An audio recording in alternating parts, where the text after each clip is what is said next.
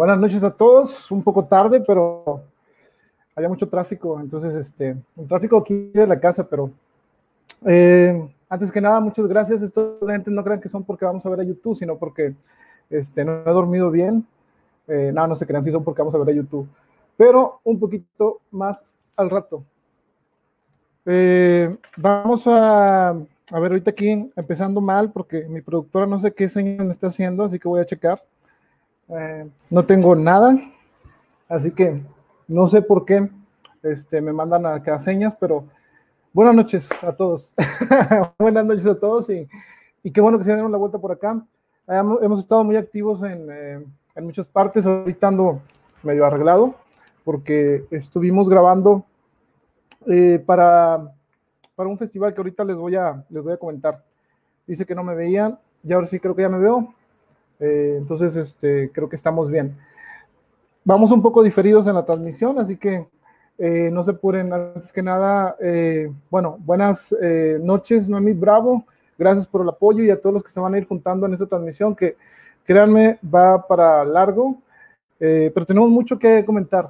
Entonces, este, vayan por su agua, vayan por todo lo que necesiten, porque vamos a tener una buena transmisión, espero, eh, con el apoyo de ustedes. También tenemos a los amigos de, YouTube y todos los grupos que hemos estado ahí este, invitándolos para que vengan acá a, hablar de sus discos. Eh, esta es la segunda parte que vamos a, ver más adelante. Entonces, este, es buena idea que lo compartan en los grupos de YouTube porque ahorita nos vamos a, a ir con todo en estos cuatro discos que vamos a estar hablando. Pero tenemos mucho contenido. Eh, la maestra Alejandra Romo regresa con todo y eh, trae los, este, los museos. Bueno, nos va a hablar un poco de los museos. También Rosy Almaraz, nuestra amiga, va a estar leyendo un poco de, de poesía. Eh, si me escucho bien o mal, ahí me avisan. Creo que estoy bien. Eh, no me han aventado nada, así que me imagino que estoy bien. Eh, estoy este, esperando ahorita aquí una indicación que estoy viendo. Esto de estar en vivo es, es algo complicado, pero está divertido, porque eh, uno la puede regar y puede decir, no, es que yo no lo vi, ¿no? Entonces, no pasa nada. Eh, dice, ¿qué es eso que se ve? Ok. Bueno, ¿qué es eso que se ve atrás? Pues es una cortina como cualquier otra, es una pared, este, y es el, el PlayStation 4, no es por darles este, eh, publicidad, y hay algunos trofeos de Furia Azteca. Entonces, este, gracias por, por estar escuchándonos. Y bueno, ya me estoy acomodando aquí, así que no se me desesperen. Vamos a, estar divirtiéndonos un poco aquí en esta cuarentena, que eh, por lo visto, pues va para largo, compañeros. Entonces, eh, pues vamos a seguir creando cosas para ustedes. Eh, mmm, iba a contarles algo muy importante antes de empezar es eh, que a partir de la siguiente, eh, siguiente semana vamos a recibir un compañero que se une a esta estación, eh, nuestro amigo José Ramón Guerrero. Nos acabamos todo el presupuesto para, para conseguirlo, así que este, esperemos que valga la pena y que lo apoyen.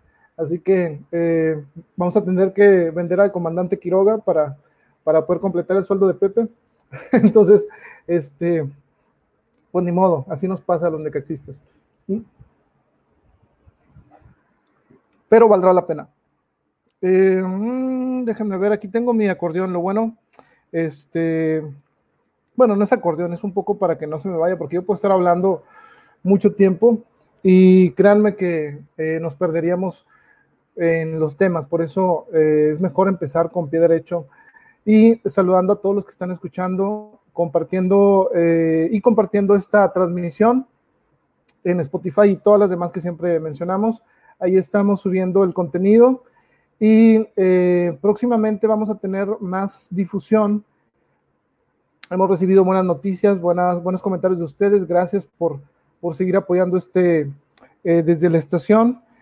Y eh, antes de empezar con todo, eh, les digo que ahorita venía con mi uniforme. A mí tengo como unas 10 playeras negras, así que, aunque parezca que es la misma siempre, y como unos tres sacos negros, son diferentes. pero eso es mi uniforme. Hagan de cuenta que eh, yo no entiendo cómo a veces, bueno, sí entiendo, pero hay mucha gente que, que, le gusta vestirse de muchos estilos. A mí, por lo general, con un saco de color negro y una camisa negra, con eso tengo. No sé ustedes. Eh, y eso de que, pues es una, es una tradición, al menos para mí, vestirme de esta manera cuando voy a un evento literario y como les comentaba, estuvimos grabando arduamente, digamos, eh, para el eh, encuentro literario que se iba a realizar en Puerto Vallarta con mi amiga Rosy Almaraz y pues realmente no, no se pudo llevar a cabo, al menos de manera presencial. Nuestros amigos de Babel eh, nos sugirieron participar con ellos de una manera virtual y lo cual empezamos a hacer. Entonces, este, para que ustedes más o menos se den cuenta de lo que estoy hablando, les voy a, eh, les voy a, ¿cómo se llama? Bueno, yo Arturo, es un chiste muy chafa, pero les voy a comentar em, que les voy a dejar ahorita el video de Babel y ahorita voy a comentarle a David, que un saludo David, ahorita te, te comento sobre eso. Y bueno, esperemos que se vea, que no se caiga la transmisión y si se cae, pues la volvemos a poner, no se apuren. Eh, ahí les va, les voy a poner esto, así que pongan la atención. Ahí probablemente van a ver caras conocidas y nos vamos a ver muy pronto, al menos de manera virtual. Volvemos a las andadas literarias, eh, esperando que ustedes puedan acompañarnos y, traernos, eh, tenernos en su computadora y en su casa al menos un momento. se les agradece el apoyo y bueno, ya no voy a decir nada más. Vamos a ver el video y ahorita regresamos. Y bueno, ¿qué les pareció? Espero que nos acompañen a los amigos de Babel, Encuentro Babel. Los pueden encontrar en Facebook, así nada más escriban eh, Encuentro Babel. Y vamos a estar participando con ellos el 28, entre el 28, 29 y 30 de mayo. Por ahí vamos a, llevarles un poco de historias y poesía de manera virtual eh, con Rosy Almaraz y un servidor, Arturo Hernández Fuentes. Espero que nos apoyen. Vamos representando a Monterrey, Nuevo León y a toda el área metropolitana, por si ustedes son muy, eh, eh, como digo, orgullosos de decir, yo soy de San Nicolás o yo soy de Escobedo y a toda la banda, ¿no? De acá. Entonces, esperemos que dejar el nombre de, de Nuevo León en alto, no como este, ciertos figuras. esperemos hacer eso. Ahora sí, eh, me dice nuestro amigo, miren, lo voy a poner aquí, vamos a, intentar esto con mi amigo eh, David, ya tenemos mucho tiempo, dice, vamos a ver, vamos a hacer un cáliz con nuestro amigo David. Dice, oye Arturo, ¿por qué no has ido a Escuela TV? ¿Por qué no has ido a Escuela TV? Dice, tú traes escuela en los medios. Ajá. Ok. Y no me llegaron al precio. Fíjense que creo que ni siquiera me ofrecieron nada, entonces este, es, prácticamente difícil que me lleguen al precio porque realmente no, eh, sí hubo una convocatoria, eh, yo decliné amablemente, este, sí nos invitaron, digo, para los que no sepan, yo también me desarrollo en la, en la docencia, como bien dice, eh, y no, la verdad no creo que, al menos no, creo que me iba a sacar mucho de, estamos diciendo que no salgamos a, la calle, como que ir a grabar un estudio de televisión, romper cuarentena y aparte descuidar a mis alumnos de sexto A, saludo para todos, sí está complicado, creo que tampoco, tampoco me dieron muchas ganas así como que participar, sobre todo ahorita, este, pero mis compañeros están haciendo un gran trabajo, espero que, que les esté sirviendo a los que están viendo la Escuela TV ahí en la, Escuela de Gobierno, porque es la única manera de estar en contacto eh, para las personas que no tienen internet serán los contenidos por la televisión, y lo cual es una gran ayuda y estoy muy orgulloso de, por ahí andan algunos compañeros de la eh, generación en la que yo estudié. No digamos que fue la gran generación, digo, no puedo hablar por mí o por los demás, pero eh, hacemos nuestro esfuerzo por, por llevarle a nuestros alumnos este, algo de, contenido y ellos están haciéndolo muy bien. Entonces, este, sí, en realidad no, no estoy participando ahí eh, porque sí hubo la oportunidad, pero decidí eh, reservar ese tiempo para, para mi grupo y para otros proyectos que ya tenían puerta. Entonces, este, eso es eh, sobre esto. Saludos a María Elena Astorga desde Colorado, Estados Unidos. Un gran saludo. Por cierto, ha habido muy buena recepción en, en Estados Unidos y en México eh, nos están llegando en el podcast, en Spotify y todas las demás plataformas que ahorita les voy a comentar.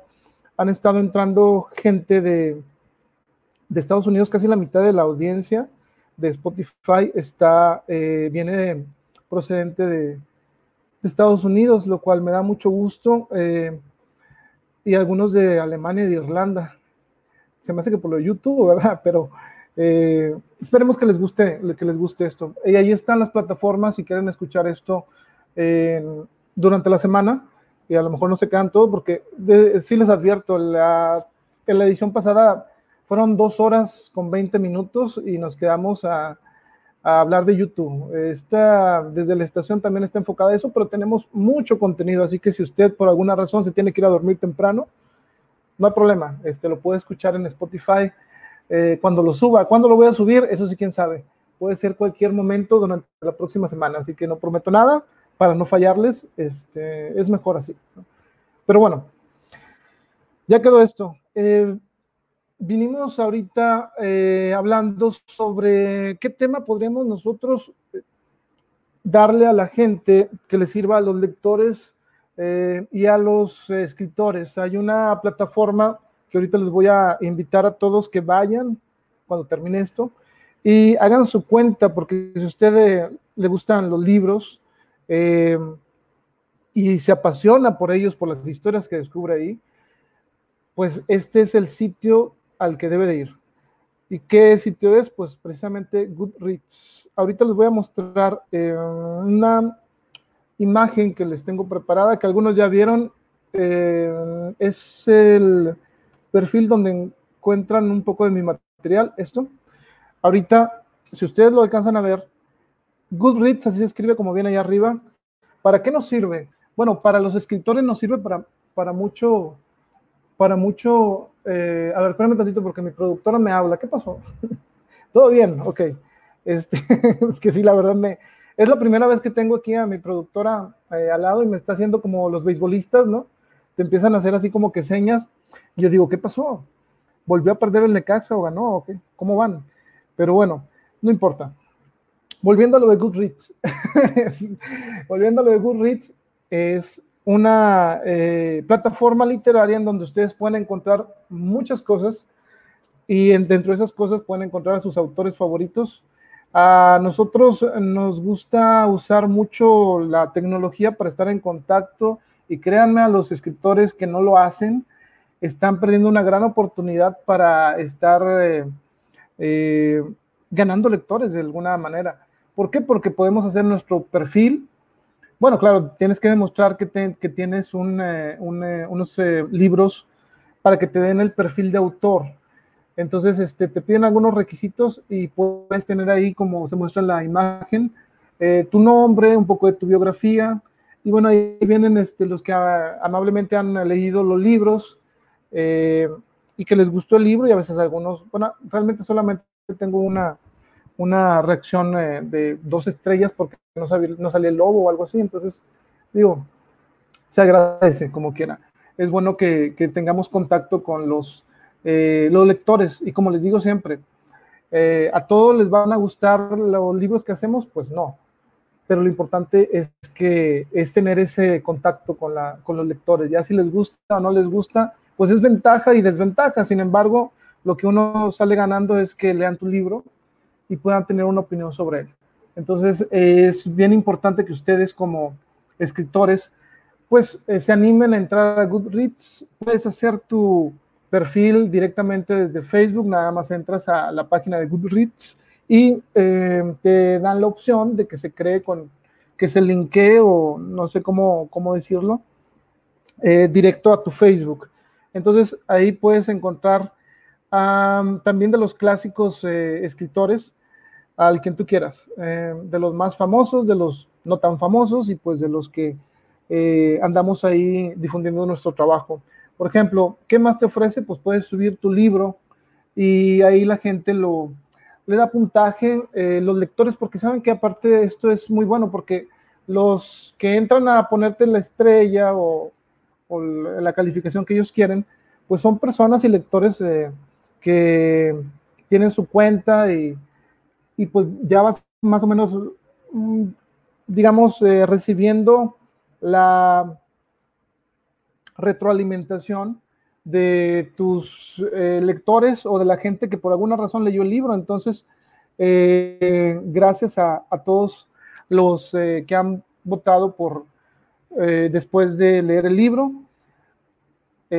triple de gracias a los que han puesto las estrellas, no porque me conozcan, sino porque les haya gustado la historia. Y, y pues bueno, ahí podemos encontrar, si usted es fan del lobo y ya lo leyó y quiere apoyar a un servidor, vaya y ponga sus estrellas.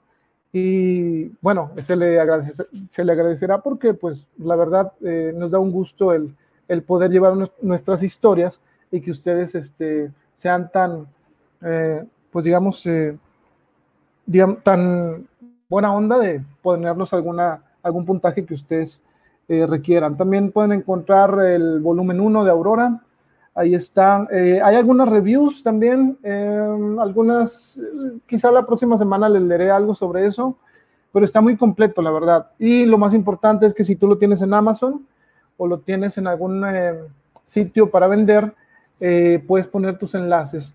Entonces, este, aprovecho esto para hacer un, gol que me encargó Antonio Carlin Lynch. Él está junto, creo que con Carlos Ayala, me comentó, por si no mal recuerdo, editando para subir a las plataformas digitales su libro, así que contáctenlo. Antonio Carlin Lynch está este, subiendo libros a Amazon, ahí pónganse en contacto con él para que les haga el presupuesto. Eh, y pues bueno, ese gol que tenía pendiente, y rato vamos a, vamos a continuar con, con eso. ¿Qué más pueden encontrar en Goodreads? Pues este, pueden encontrar Estación Kimura, eh, ponerle que lo quieren leer si no lo han leído, recomendarlo, compartirlo, etcétera. Y pues bueno, eso es lo que tenemos de Goodreads. Les, eh, les pido a todos que si leyeron algún libro de algún autor, aunque no sea yo, pues eh, pónganle ahí eh, este, lo que ustedes consideren para que él tenga una retroalimentación hacia su trabajo. Y pues bueno, digo, si, es honesta y si es sincera, pues está excelente, ¿no? es este, es el, el chiste es ayudar a, a, los autores cuando te gusta tu libro. A veces dicen, bueno, pues como no me gustó, le voy a poner una estrella. Bueno, si lo leíste y no te gustó, pues pone una estrella. Pero si nada más ponerles una estrella porque no te caen bien, pues eso sí está, está complicado. Así que no hagan eso, compañeros. Hagan, eh, como yo siempre les digo, mejor habla de la música que te gusta en vez de hablar de la música que no te gusta, ¿no? Y digo, no es censura, simplemente es una forma de pensar eh, que creo que también, por ejemplo, es raro que yo, yo lo mínimo que doy son tres estrellas y siempre trato de evaluar a los, a los libros que me han gustado. Si les doy preferencia, por ahí escribo algún comentario. Y pues bueno, eso fue de, Goodreads. Entonces, eh, si ustedes desean eh, ir a Goodreads, pues les hago la atenta invitación para que puedan eh, ayudar a, que los libros sean más visibles. Y pues créanme, si a ustedes les gusta la literatura, van a encontrar muchas cosas, no solamente los, eh, los puntajes y todo esto, ¿no? Entonces, recuerden, Goodreads no, este, no está de más hacer el eh, perfil de autor si usted es escritor, si es compañero ahí de la banda. se están tardando en subir eso a, a su, este, pues a su perfil. Entonces, díganme, eh, a ver, tengo una, una, ok, Cynthia Wilkinson, cinco estrellas, muchas gracias. Sí, Cynthia Wilkinson leyó el del Lobo, creo, y de Aurora. Entonces, este, gracias por, por votar. Claudia Carrillo nos dice, saludos amigos, te quedé muy mal la semana pasada, te mando inbox para darte una vuelta. Ok. Sí, no, no se ponen. A veces este, a mis compañeros eh, que les pido alguna colaboración, pues no pueden, eso se entiende, porque, pues, digamos, este, aunque parezca que dices, pues que es la cuarentena, todos tenemos ocupaciones y a veces no, no se da el tiempo. Incluso ahorita yo acabo de grabar un video que debía haber grabado desde antes por todo lo que nos ha, nos ha ocurrido eh, de trabajo, una carga de trabajo que eh, a veces parece que no es eh, que no es este, que no estamos tan ocupados, pero no, a veces, y creo que lo hemos visto en el periódico, no sé si ustedes lo leyeron también, que dicen que en México al menos el home office ha hecho trabajar más que cuando uno iba al trabajo. Entonces, pueden tener razón. Y en eso también se nos ve el tiempo. Eh, pues sí, saludos a, Claudia Carrillo. Miren, ahí aparecen. Ahí les voy a estar poniendo los que me pongan, es, perdón, ahí voy a estar este, mostrando, más bien dicho, los que pongan algún comentario. Eh, dice Claudia Carrillo, a 77, ah, muchas gracias. Dice, estoy esperando la siguiente entrega. Muy bien, muchas gracias. Y va a haber una precuela eh, de 77. Ya no quiero decir cuándo porque eh, dije que íbamos a terminar Aurora desde el 2016, así que pronto. ¿De qué se va a tratar para los que leyeron 77? Me enamoré del lobo. Sí, la verdad, este, a muchos les gustó. saludos a Juan y Urbina les gustó el, libro. Eh, va a haber una precuela y lo que pasó después de 77 también va, va, ya lo tengo en la mente, solo falta el tiempo para, para poder eh, vaciarlo, ¿no? Pero ustedes paciencia, créanme que va a valer la pena en estos eh, meses, esperamos trabajar con el Parlamento de las Aves y tenemos una, una buena idea hacia dónde vamos a ir. Entonces, las historias van a surgir, eh, no se me desesperen. Han sido unos años muy apresurados. Esto de, que te va yendo bien en, la literatura, pues ha, sido eh, muy, muy grato y me compromete más a mí para llevarles un contenido de, calidad. Eh, tenemos cuatro nuevos textos después de lo de Estación Kimura, que son... Mm, ah, ¿Qué son cuáles? No se marchitarán las flores. Eh, la otra es Se acabaron las historias de amor. Y No romperé tu corazón de cristal. Y se me va el último. Ah, cuando ya no puedo encontrarte. Esos son cuatro que ya están escritos. Los he leído, los estuve leyendo el año pasado en varias presentaciones eh, como parte del set list, como, como quien dice, y esos van a venir dentro de la estación Kimura volumen 2, que como les digo, no me gusta anunciar mucho las cosas porque van a decir, hace como 10 años dijo que iba a salir estación Kimura, ¿por qué no ha salido el volumen 2? No sé, pero eh, espero que, que, lo vayamos a, subir pronto. Mm, yo le calculo que estación Kimura volumen 2 con eh, nuevos relatos e historias y poesía va a salir en 2000 21 o 22. Eh, nada que salga este año, nada, no sé qué. Debería. Ay, disculpen, es agua. Eh. Este, debería de ser otra cosa, pero pues, afortunadamente a mí no me gusta tomar consejos ni cerveza.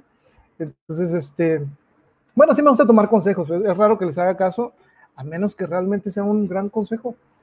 No sé, les recomiendo que hagan lo mismo. Y este, y bueno, vamos a, volver a lo que estábamos haciendo, si no, aquí nos vamos a quedar mucho tiempo. Y sé que hay gente que nos está viendo y que dice, oigan, ¿de qué horas va a salir YouTube? ¿Y de qué vamos a salir de YouTube? En un ratito. Eh, vamos a, volver a, retomar el curso del programa, porque créanme que tenemos mucho. Llevamos el, no sé, el 5% de lo que llevamos y ya son media hora. Gracias por aguantarnos y gracias por estar aquí. Eh, es muy especial para mí el poder llevarles algo de contenido. Y créanme, como les dije, ahí viene José Ramón Guerrero la próxima semana con su, sus letras con ingenio. Entonces, este, no se lo pierdan, va a estar impresionante.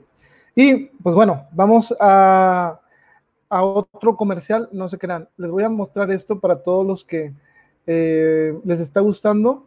Pues miren, les comentaba la semana pasada eh, que descubrí que como todo youtuber que anda ahí, eh, ahora me pueden apoyar en PayPal y pueden este, ayudarnos para tener más material. Y pues si usted quiere hacer una donación de 10 pesos, 5 pesos, 15 pesos, 20 pesos, es bienvenida. Y por eh, promoción de cuarentena, si ustedes se mandan cualquier donación, lo que les nazca del corazón, como quien dice, este, y que puedan, vea, claro que se pueda se les va a mandar una historia de algún, algún libro que ustedes no tengan. Así que si pueden donar en PayPal para eh, conseguir un poco más de unos buenos audífonos o, repartir este, un apoyo para la banda que nos está ayudando a, a llevar esto hasta ustedes, pues bueno, eh, si están posibilidades, pues se agradecen cualquier tipo de donación en, en, PayPal. Así que si quieren apoyar este proyecto, pues bueno, estaría, estaría excelente que nos, nos, este, nos apoyara. ¿Qué es el parlamento? Aquí tengo mi, acordeón de WhatsApp también, me llegan un... de okay. ¿Qué es, ¿Qué es el Parlamento de las Aves? Me preguntan aquí por WhatsApp. Es que tengo un grupo aquí que comparto y me preguntan, eh, ay, disculpen a los de Facebook, pero me dicen que qué es el Parlamento de las Aves. El Parlamento de las Aves es una, eh, una buena eh, editorial que estamos ayudando nosotros a, a tener mm, menos, como les digo, bueno, un poco de difusión. Estamos trabajando con ellos y voy a estar eh, publicando dos proyectos con ellos. Eh, a finales de este año deberían de estar. Entonces, este, sí va a haber, eh, espero, tres. A ver, espérame tantito, porque mi productora me está haciendo señas como de beisbolista. Entonces, no sé, creo que todo bien. Entonces, les decía que vamos a estar trabajando con el Parlamento de las Aves y es una editorial que está, les mando un saludo a, Gera Martínez y José Ramón Guerrero, que nos grandes amigos, a pesar eh, de, esto, no porque los conocía hace como dos años, pero pues parece como que nos conociéramos desde hace como, no sé, más. Entonces, vamos a continuar ya con otra cosa porque, como les digo, tenemos esto que ustedes, yo sé que han venido algunos esperando desde hace rato. Vamos a irnos directo con nuestra amiga eh, la maestra Alejandra Romo.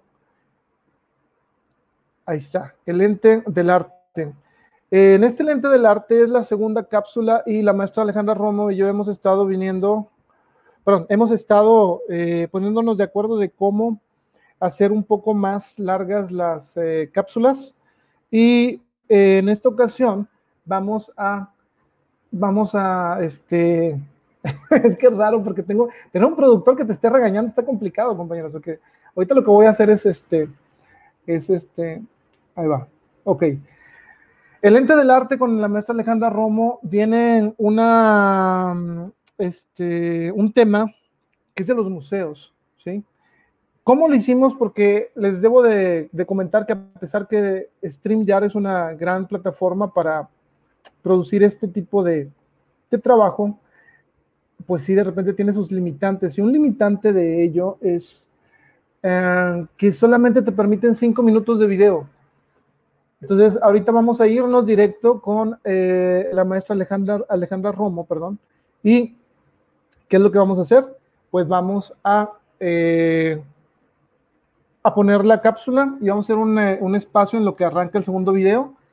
Así que ustedes no se apuren se va, vamos a hacerlo en dos partes y ahorita nos vamos a ir con la primera. Espero que les guste.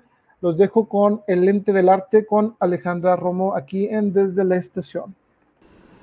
Bienvenidos de nuevo al Lente del Arte. Como mencionamos la semana pasada, estamos en un momento de inminentes cambios en muchos aspectos de nuestra vida. Hoy específicamente voy a hablar de un espacio que es primordial dentro del arte, los museos. Este 18 de mayo se conmemoró o se celebró el Día Internacional de los Museos. Según la ICOM, que es el Consejo Internacional de Museos, ellos trabajan eh, durante el año para eh, hacer esfuerzos en conjunto eh, en todo el mundo con los diferentes museos que existen. Algo que nos trajo esta situación que estamos viviendo el día de hoy, que estamos en nuestra casa a salvo, eh, pues hizo que de alguna manera los museos trabajaran muchísimo más en lo que ya venían haciendo de eh, crear como un vínculo más fuerte con la gente que normalmente asiste, pero que también eh, empezar a crear eh, nuevas conexiones con la gente que no asiste mucho. Normalmente conocemos o reconocemos que pues cuando vamos a un museo tiene que ver porque eh, nos encargaron un trabajo o fuimos eh, en una visita escolar. Normalmente no es algo como que digamos, ah, voy a ir a un museo. Normalmente siempre vamos porque ocupamos algo o porque nos mandaron o por algún motivo. Nunca es como, bueno, voy a ir a un museo y voy a ver. Entonces, este 18 de mayo pues fue el Día Internacional de los Museos. Y pues la ICOM nos comenta que los museos pues son estos espacios un poco democratizados, inclusivos y polifónicos para el diálogo crítico sobre el pasado y el futuro. Y pues nos habla también de que los museos obviamente no tienen ánimo de lucro, que de alguna manera deben de ser participativos y transparentes y trabajar como en colaboración activa con y para diversas comunidades, no solamente en la comunidad o en el alrededor o en el contexto en el que están, sino de alguna manera trabajar más ampliamente con el fin de alguna manera de coleccionar, preservar, investigar, interpretar, exponer y ampliar las comprensiones del mundo. Estamos viendo que eh, pues las formas en que estamos llegando a, eh, a, la gente pues son diferentes, ¿no? La escuela pues está ahora en línea dando las clases que ya se daban algunas, sobre todo a nivel pues licenciatura, maestrías, incluso doctorados pero pues la educación básica era realmente raro que pudieran tener pues clases en línea, lo que hoy está pasando. Los museos no se quedan atrás, ya desde un tiempo eh, habían comenzado a pasar a esta fase como virtual, empezaron con, con, con alguna obra, después fueron ampliando y hoy pues encontramos diversas plataformas de, los museos donde podemos visitarlos en un formato 360, podemos ver eh, todo el museo desde la comodidad de nuestra casa, desde nuestro dispositivo móvil, desde la sala de mi casa, desde mi cuarto. Puedo entrar yo a los diferentes museos. En México en específico, en la Ciudad de México, son 18 los museos que ya tienen eh, pues esta parte virtual. El día de hoy eh, te quiero sugerir o te quiero invitar a que visites no un museo, son 25 museos que de alguna manera trabajaron en conjunto para crear una colección que se llama Las caras de Frida. Esta colección va desde artículos, videos, obviamente sus obras, pero desde una perspectiva de análisis, va analizando, nos van explicando de alguna manera cada una de sus obras con eh, pues datos de su vida y de alguna manera vamos eh, explorando la vida de Frida. ¿Cómo vas a hacer para acceder a esta exposición? Muy sencillo. En el navegador que todo el mundo usamos, ponemos ahí Arts and Culture. Es una eh, página de este navegador que nos va a llevar a esta exposición. Al abrir nosotros esta página de Arts and Culture, podemos encontrar miles de obras de arte de los diferentes museos alrededor del mundo.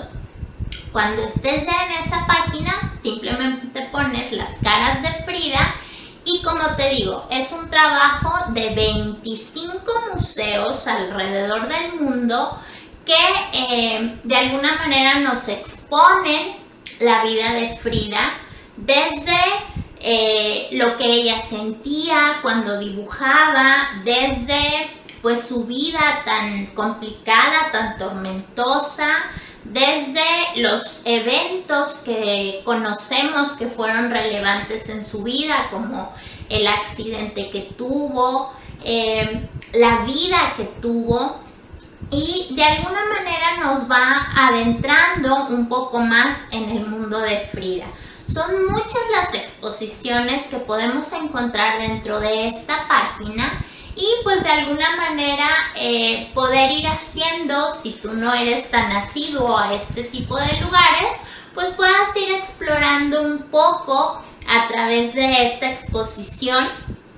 Y pues cuando regresemos a esta nueva normalidad o esta nueva realidad, pues eh, tengamos la oportunidad de a lo mejor ir acercándonos un poco a estos espacios que son tan importantes en el mundo del arte, tanto los museos como las galerías y pues hoy al igual que muchos eh, espacios pues están eh, teniendo dificultades también para eh, poder seguir adelante o para poder continuar. Entonces, pues yo te invito a que eh, entres a esta página, a que conozcas esta exposición que se llama Las caras de Frida y bueno, que de alguna manera después de ver la exposición pues te des el tiempo de entrar eh, a estos 25 museos que trabajaron en colaboración para crear esta exposición. Espero te haya gustado esta cápsula y que eh, pues te des la oportunidad de poder visitar eh, esta exposición a través de tu dispositivo virtual o tu computadora y nos vemos el próximo domingo. Muchas gracias. Bueno, muchas gracias a la maestra Alejandra Romo eh, por darnos esta cápsula para todos ustedes. Muy interesante. Eh, lo de los museos, sí es cierto, tienen que aprovechar ahorita que hay tiempo, pues esos recorridos virtuales que a veces eh, no les pusimos mucho caso por andar eh, todos, pues digamos, ocupados, ¿no? Y ahora que pues se nos acaban las series de Netflix, las películas y todo lo demás, no está de más este, entrar a, a, estas recomendaciones que nos hace la maestra. Muchas gracias por, por seguir compartiendo esta, esta cápsula. Gracias a los que se están agregando. Pues bueno, ¿qué nos queda ahorita en el programa? Pues ahora sí les voy a, les voy a decir a los compañeros de, eh, que vienen aquí por el especial de YouTube, pues muchas gracias. Eh, vamos a, retomar desde donde nos quedamos la semana pasada, pero antes eh, de esto les pido que sigan a nuestros amigos de Nanaj, en donde es nuestra directora la maestra Alejandra Romo, y próximamente tiene una, muchas sorpresas para la próxima semana. Ahí estuvimos hablando, no puedo revelar nada todavía, pero eh, tiene muchas sorpresas eh, y contenido especial para dentro de estos días. Y seguramente la próxima semana estará con nosotros eh, algunas de estas novedades que va a tener para todos los que siguen a, a nuestra amiga Alejandra Romo. Pues bueno, esténse al pendiente. Y em, busquen a oficial. Y pues bueno, ahora sí, eh, como quien dice, vamos a, invitar a los amigos. Em, no sin antes eh, agradecerle a Lupita Reynoso López. Eh, sí, saludos a la maestra Alejandra. Ahí les mandan saludos. Aquí tenemos una, lo voy a poner para los que lo estén viendo por acá. Es en, busca en facebook.com diagonal nanaj oficial ahí lo pueden encontrar eh, todo este material. Saludos a nuestro amigo José Ramón Guerrero. Y pues bueno, ya llegó la, llegó la hora, como quien dice, de darle, digamos, de rendir tributo a esta gran banda que es favorita de muchos. Si algunos no la conocen, eh, quédense y escuchen el por qué. Eh, ya vamos a hacer la segunda parte de, este especial. la idea era continuar del Actum Baby al Songs of Experience para los fans, pero eh, tengo una noticia buena y una mala. Eh, no sé cómo lo quieran ver. La buena es que va a haber una tercera parte porque no fue suficiente ni por tiempo ni por, eh, ¿qué les podré decir? Por los datos que estuve encontrando. Resumir 30 años en dos horas, ¿no? Porque hay que recordar que vamos a empezar prácticamente en el 1991. Y hablando de 1991, pues querer abarcar hasta el 2018, que creo que fue el último disco, si no mal recuerdo, pues va a estar algo, complicado. Entonces, eh, la mala suerte es eh, que no vamos a abarcar eh, los discos más allá del That You Can Leave Behind. Entonces, lo bueno es que vamos a, a regresar.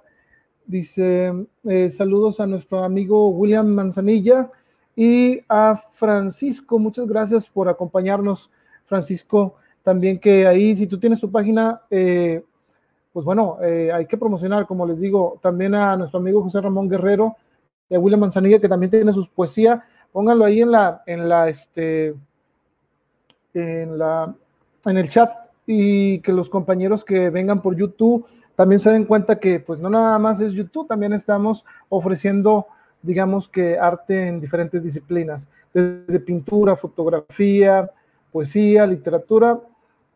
Digo, es, es especial para mí, me da mucho gusto el poder hablar de música, y poder hablar y estar aquí con ustedes un domingo.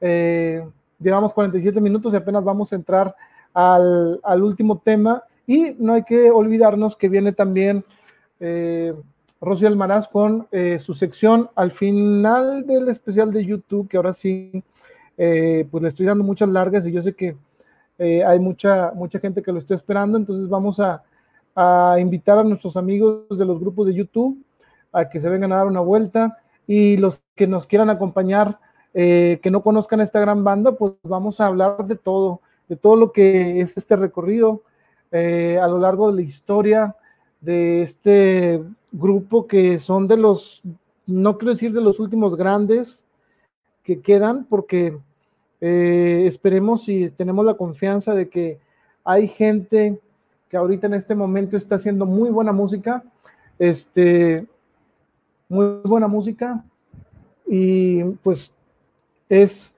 eh, quizá desconocida para muchos y pues tenemos que, que darle la oportunidad. No podemos quedarnos tampoco en solo una banda, pero hay ocasiones especiales en donde hay que reconocer a un grupo y al menos para mí en este programa pues llegó su hora y fueron los primeritos que se me vinieron a la mente, quizá por haber visto lo de, lo de Bono, eh, que cumplió 60 años, y yo dije, pues son 60 años de bono. Eh, digo, tampoco es para, para uno eh, preocuparse. Bueno, ahorita estamos todos preocupados por, lo, obvio ¿no? de esta pandemia, pero digamos, ya no es aquel, ya no es aquel bono que veíamos a principios de los noventas, ¿no? Yo ya de eso estaba haciendo cuentas y ya llevamos prácticamente 30 años. Vamos a hablar de discos que se hicieron ya eh, hace décadas. Entonces, es, importante tomar eso en cuenta y ver eh, el cómo fue el crecimiento de esta banda.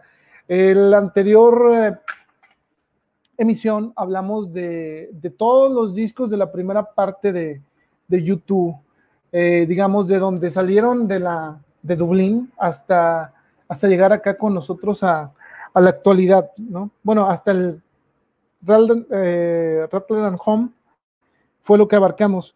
Ahorita lo que ustedes están viendo, si no lo conocen, es un disco que o álbum que deberían de, poner atención si ustedes son nuevos en cuanto a conocer a YouTube.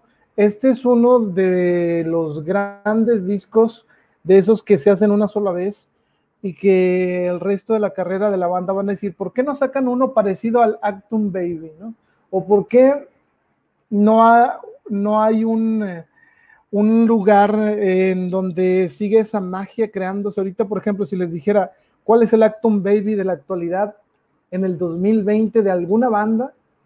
Pues tendría que ser una banda que se haya reinventado tanto que lograras sorprenderte no nada más por cómo se ven, sino por cómo se escuchan y que elevaran su calidad de lo que nos estaban dando musicalmente hablando y creativamente hablando y dijeras, o sea, sí es YouTube, pero no es YouTube, es algo nuevo, es un contenido mejorado. ¿Cómo lograron, cómo logró YouTube avanzar hacia ese estatus? Bueno, si no mal recordamos el episodio pasado,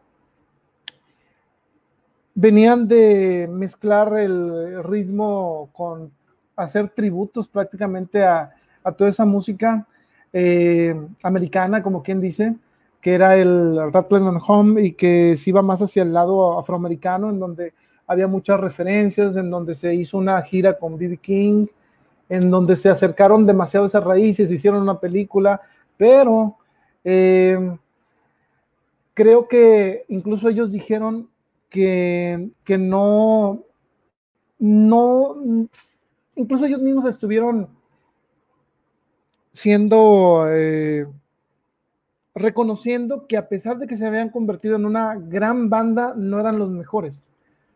¿sí? Eran la, banda que estaba en su punto, eh, pero ellos no se consideraban como que estuvieran haciendo lo mejor. Eso lo declaró Larry Mullen Jr., que es el baterista, para el que no lo conozca. Y pues bueno, este, imagínense llegar a ese estatus y decir, no, como que nos está faltando. Saludos a Ángel Ávila desde California, qué bueno que nos acompañas. Sí, Acton Baby eh, es el mejor disco. Les iba a comentar que hicimos una breve encuesta ya promocionando este programa en los grupos de YouTube y al que más votaron fue Acton Baby. ¿eh? El segundo fue eh, creo que All That You Can Leave Behind, y allá muy lejos se quedó el, YouTube Pop. Eh, claro que hay grandes fans para el YouTube Pop, entonces, este, ahorita vamos a ver por qué.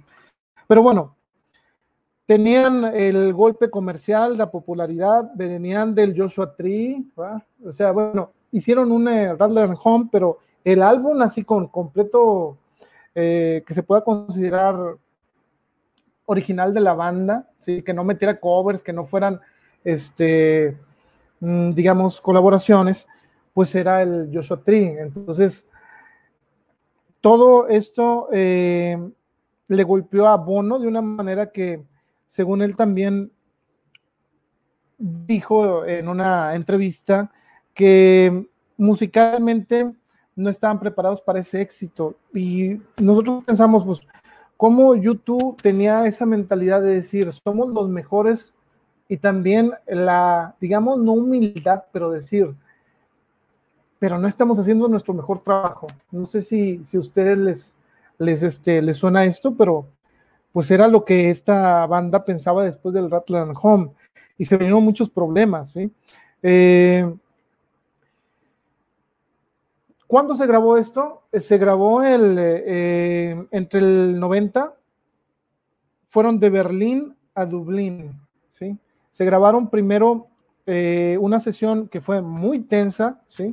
Tan tensa que llegó a tener conflictos con la banda y muchos de ustedes que son fans, no me dejarán mentir, habrán escuchado que hubo problemas de todo tipo para la creación de este álbum que a, la postre, digamos, este, les hubiera, les, les dio un gran resultado, pero para no adelantarnos mucho, hay que recordar una, anécdota que estuve ahí leyendo, en donde el mismo bajista, que es Adam Clayton, dicen que en una sesión se quita el bajo eh, y se lo da Bono y le dice, bueno, me dices cómo eh, tocarlo y lo tocaré, pero si no te parece cómo está quedando, tócalo tú y hazlo tú. O sea, ya estaban en esa actitud porque llegaron a tener choques musicalmente hablando en donde ya casi no se estaban eh, soportando. Digamos que eh, musicalmente unos iban hacia un lado y otros hacia otro y llegó esa frustración de decir en una sesión, pues bueno, lo mismo le pasó a Aerosmith que Aerosmith una vez este, con Joey Kramer eh, estaba tocando la batería y Steven Tyler le dijo, oye, como que está muy lento, ¿no? Entonces Kramer se sale y le dice, bueno, pues entonces tócalo tú. Nada más que eh, Steven Tyler, como es de hostigoso, sí tocó y Joe Perry, bueno, eso es otra historia, pero digamos estamos, estaban cayendo en ese tipo de banda que son más conflictos como Aerosmith, que chocan a cada rato, y en YouTube no se veía eso, en YouTube había más, digamos, hermandad, venían de, pues de, hacer mucho trabajo juntos y se consideraban una familia. Entonces, eh, digo que los, los problemas familiares musicalmente hablando los estaban llevando a, no soportarse, ¿no? Entonces, Bono eh, y la banda pasaron una sesión muy complicada eh, en Berlín. Y cuando regresaron a Dublín para Navidad, eh, estaban en que si separaban el grupo o no, porque ya estaban hartos de, muchas cosas. Eh, si acabando la gira, eh, Bono dijo que tendríamos que reinventarnos de nuevo, lo dio a entender así más o menos, o si no, ya no iba a existir YouTube, porque ellos ya estaban cansados de, de incluso tocar esos éxitos que a la gente pues les gustan. Yo creo que llega en un momento eh, para todo artista que haces tu, digamos en mi caso, un libro o, una pintura o una colección en donde dices, bueno, ya quiero hacer algo nuevo, ya no quiero repetirme tanto, a lo mejor ellos pensaban que se estaban estancando en, en los mismos temas, o sea, querían hablar de otras cosas y bueno, esa era una gran oportunidad para hacerlo, pero no les estaba saliendo. Y lo único que estaban haciendo era crear conflictos graves entre los eh, propios miembros de YouTube. Pero bueno, ¿qué pasó con esto? Estuvieron eh, eh, escuchando lo que habían grabado en Berlín y ya con un poco de cabeza fría, ¿no? Dijeron, pues bueno, ¿saben qué? Pues no, no está tan mal, incluso hay, hay buenos, buenos cortes, entonces vieron que, que no era todo tan mal como ellos pensaban y pues decidieron ya no grabar en Berlín, fueron a terminar en el 91 mm, un poquito de las sesiones que estaban haciendo ahí. Y dijeron, ¿saben qué? Ya no nos gusta Berlín, creo que no fue una gran experiencia. Eh, el clima, el que estaban grabando en un lugar que antes pertenecían a la SS, ¿no? Que era un, eh, creo que había, era un concierto, un, eh, un, lugar que se utilizaba para bailes. Y pues ya imagínense qué vibra habrá tenido ahí, ¿no? quizá eso, eso les afectó también en lo, en, lo emocional, digamos. El clima frío, eh, y pues la verdad, eh, Clayton, eh, Adam Clayton diría sobre esa sesión que lo consideró como un bautismo de fuego, ¿no? Porque fue doloroso, pero los llevó creativamente a alcanzar un estatus que vamos a ir analizando poco a poco. Y bueno, ¿qué más podemos decir? sobre esto, que en abril, para acabarla, ¿no? Eh, fueron eh, robados los demos de la sesión del hotel. La, sesión de, que habían tenido se la robaron en un hotel, ¿sí? bueno, según ellos se les olvidó en el hotel y cuando regresaban, pues ya, ya no, ya no estaban. Y para mala suerte de ellos, todos esos, alguien los encontró y hizo grabaciones, eh, pues ahora sí que digamos piratas, ¿no? Porque pues esta, evento los filtraron, hicieron unas eh, grabaciones eh, que, que, en Estados Unidos se llaman bootlegs, ¿sí? Y em, pues bueno, de ahí sacaron una cosa que se llamó The Outtakes, ¿sí? El Ashton Baby se conoce para los enterados, pues son estos demos y outtakes de, de esas sesiones. Eh, ahí venía una canción que se llamaba Salomé, que creo que alguna vez Robert Plant dijo que era su favorita de la banda, cuando ya después la sacaron en, el, eh, en, un, eh, en, una colección que más adelante hablaremos de ella. Entonces, pues bueno, ese es el bootleg más famoso y si usted tiene un bootleg, digamos, entre comillas y irónicamente original de ese tiempo, pues sí es algo valioso. ¿eh? Eh, pero bueno, Bono lo tomó de una manera en que dijo, bueno, pues ya, ya ni modo, ni, llorar es bueno, como quien dice. The Edge sí se sintió, y en palabras de él, dijo que sintió que los habían violado prácticamente musicalmente hablando, porque pues imagínense lo que es hacer un disco que te roben tu avance y que aparte que te lo roben, lo estén vendiendo y no está ni siquiera terminado pues de por sí los críticos no se tocan el corazón. Imagínense lo que les, les esperaba, o al menos eso pensaban YouTube en medio de esta catástrofe que fue la grabación en, en Berlín, ¿no? Pero bueno, no todo, no todo iba a ser, iba a ser malo, ¿no? Eh, aunque sí les golpeó en su confianza el poder haber, haber terminado mm, sus trabajo o a medio hacer, ¿no? Eh, en los oídos de los fans y de la gente que compró esos bootlegs, pues ni modo, o sea, este, siguieron eh, con esa mentalidad de que los lleva a lograr cosas, ¿no? Y pues bueno, siguieron adelante y, este, pues bueno, acabaron este Actum Baby. Ahora, ¿por qué Actum Baby? ¿Qué se refiere a Actum Baby? Eso es lo que estuve buscando y muchos de ustedes probablemente ya sabrán, pero el Actum Baby se refiere a eh, la palabra alemana que se traduce como eh, exigir atención, ¿no? Y eso es lo que precisamente este disco le trajo a la banda, ¿no? Los consideraban en eh, los ochentas como una banda que, como en su eslogan decía, con tres acordes y la verdad tenemos, ¿no? Pero ahora ya estaban queriendo diferenciarse a todo lo que sonara al YouTube antiguo para poder estar eh, de nuevo en la, en la misma página eh, a conforme entraba la nueva década, ¿no? Ya no querían verse como los YouTube eh, del With or Without You, ya no querían verse como los YouTube del Unforgettable Fire, ni nada de esto, querían algo nuevo. Y pues bueno, llegaron a considerar varios nombres para Lactum Baby porque pues, no estaban convencidos tan tanto, pero fíjense los, los otros nombres que le iban a, poner a YouTube, unos eh, querían que se le pusieran eh, men o viene traducido como hombre. Hay que recordar que el, el disco debut de YouTube se llamaba Boy y se supone que iban a ser así como que, bueno, el primer disco se llamaba Boy, muchacho chico, ¿no? Y eh, el siguiente era Men, o sea, ya tratando de, de dar, eh, digamos, un guiño a su primer trabajo, diciendo que ya habían madurado y que ya habían pasado por aquella pubertad que les había dejado los primeros discos, ¿no? Eh, ¿Qué otro nombre le iban a poner? 69, por obvias razones, probablemente. No sabemos por qué le habían puesto, pero eh, otro que era casi favorito de ellos, y después vamos a ver por qué fue, y seguramente le sonará. Le iban a poner Su Station, su Station, así como, como la canción. Y eh, otro que fue el más raro, quizá, y esto eh, a lo mejor no se lo saben, es que le iban a poner Adam.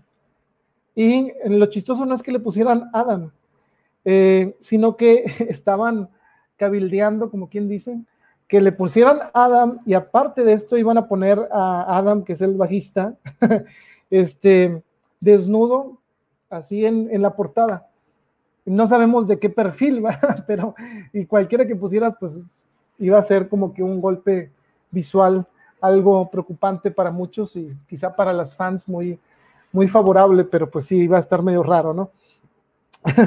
Entonces, eh, afortunadamente le pusieron Actum Baby. ¿Qué otros nombres consideraron para este disco? Pues eh, Fear of Woman, Fear of Woman, que se viene traducido como miedo hacia las mujeres, ¿no? O miedo de las mujeres. Eh, Cruise Down Mainstream, eh, que viene siendo como que paseándome tranquilamente por la calle principal. Eh, según esto, que era por una referencia a el disco de los Rolling Stones que se llama Exile on Main Street.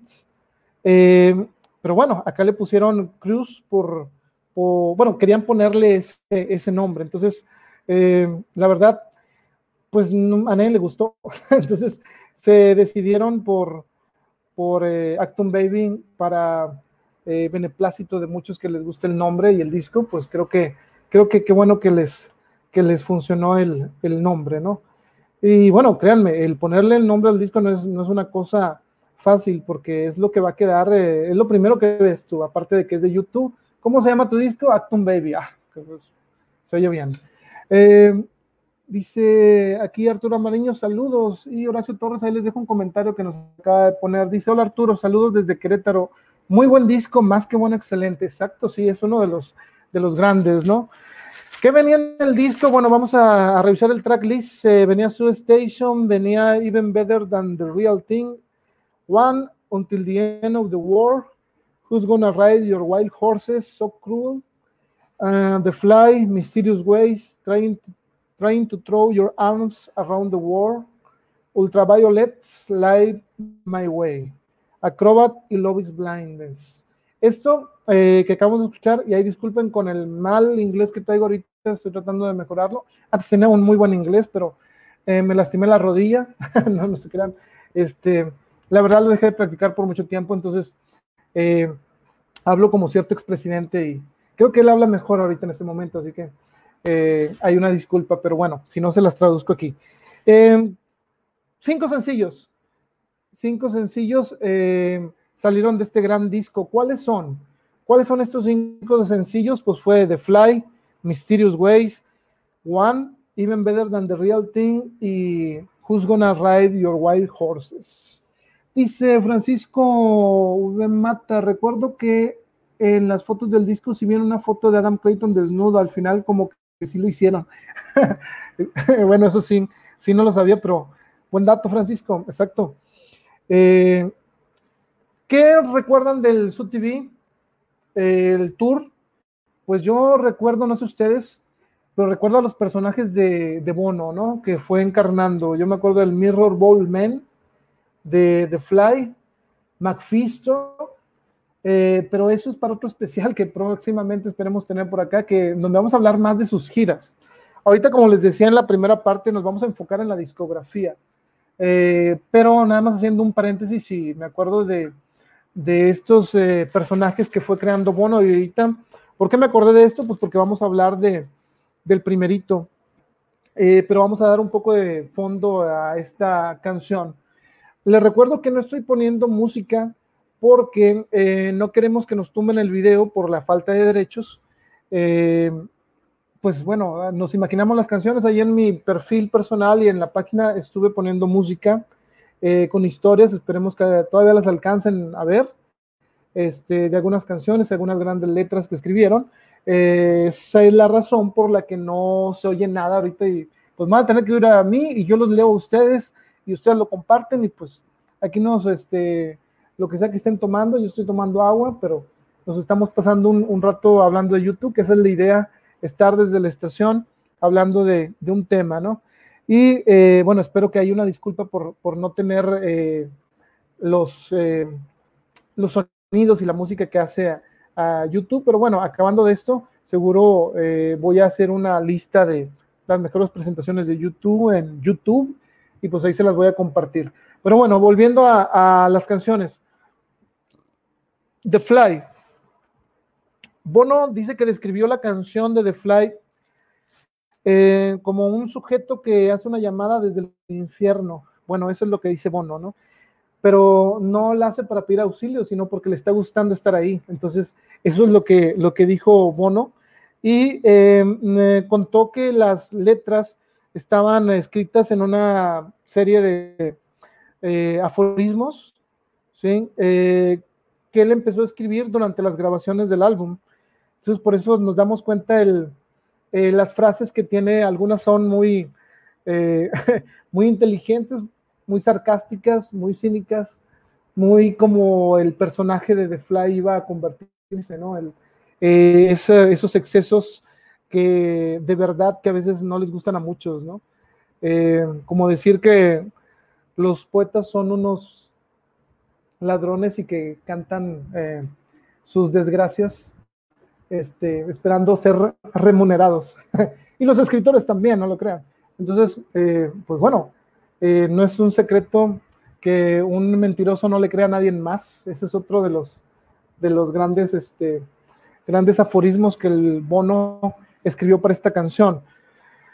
¿Y eh, cómo surgió la.? Ahorita tengo unos lentes que no se parecen nada a los de YouTube, pero Bono empezó a poner una moda de usar ese tipo de lentes que precisamente sugieren o te hacen pensar que es una mosca humana, ¿no? Con los ojos eh, muy grandes, en negro, por, creo que ahí en el, no se alcanza a ver ninguno donde están los lentes, se alcanza a ver Macfisto, creo que es Macfisto, en la portada, pero bueno, ¿De dónde surgió esto? Eh, dice que durante las grabaciones había una, una persona que se encargaba del vestuario que se llamaba o se llama Fintan Fitzgerald y eh, que encontró un par de, de esos lentes de grandotes, ¿no? Que se usaban en los 70 ¿no? Y este, cuando los vio Bono, ¿no? Eh, dijo, ah, déjame, me los pongo y empiezo a, a cotorrear con la banda, ¿no? Este, y los empezó a usar así como que de una manera muy graciosa y hacía reír a los, a los, a la banda, ¿no? Para levantar el ánimo después de todo lo que habían pasado y, y empezaba a decirles frases. Entonces dijo, ¿por qué no hacer esto en, en, en, el escenario, no? Pues bueno, eso es, es una, una, una, un juego que le resultó muy bien porque todo lo que se, lo que se convirtió la mosca, pues dio un gran, dio esa vuelta de página que esperaba YouTube lograr y que no los vieran como siempre los buenos de YouTube, ¿no?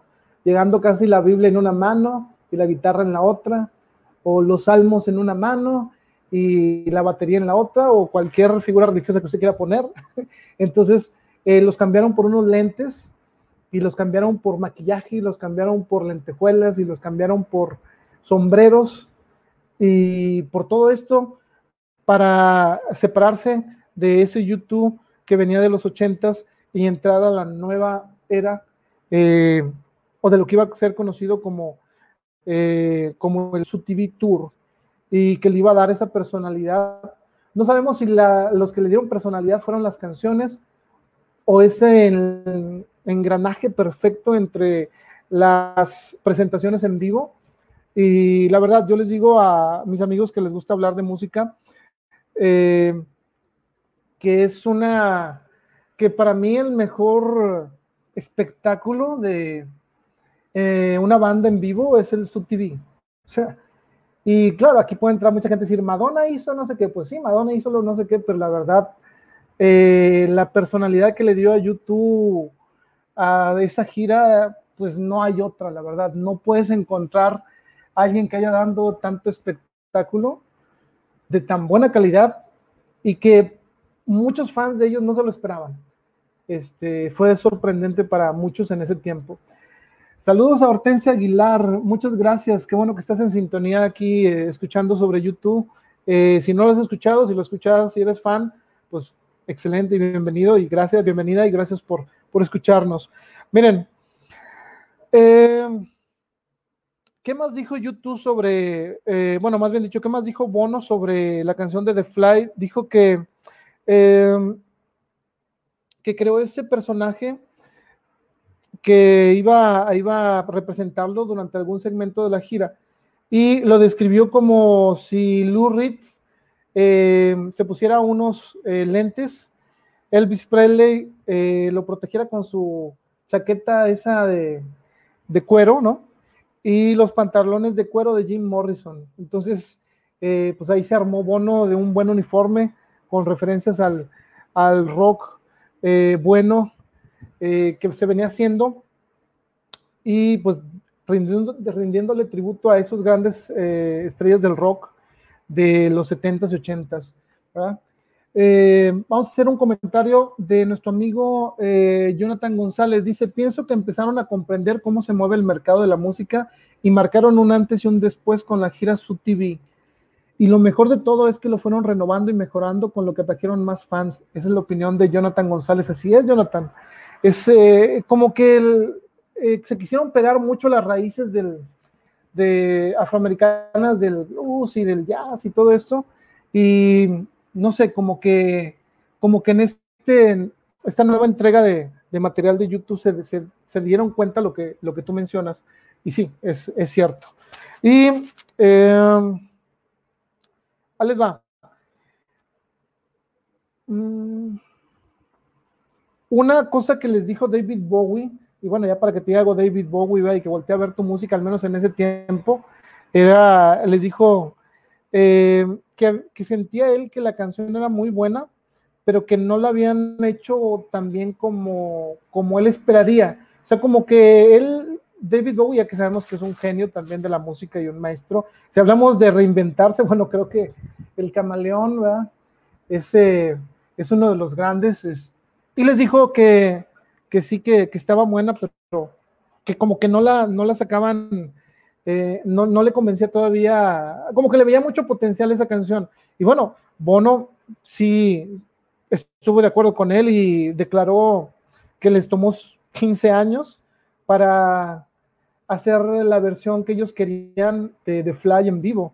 Entonces, eh, bueno, la versión que según la banda es la mejor es aquella que tocaron en el Vértigo Tour, así que para los fans, si ustedes quieren ver esa, esa versión que les comenta Bono que es la mejor de The Fly, para ellos es la del Vértigo Tour, así que si la tienen ahí, este, pues véanla. Y para mí, honestamente, yo no sé qué piensan los demás, la mejor versión que he visto de The Fly es la que tocó, tocaron en el, en el Boston, el Elevation Tour, muy buena, la manera en que le empieza a tocar acústicamente o de manera acústica, eh, y después empieza ya toda la, la guitarra de Diez, es como que les dice, pues de, los, de las mejores versiones en vivo que he visto de cualquier canción.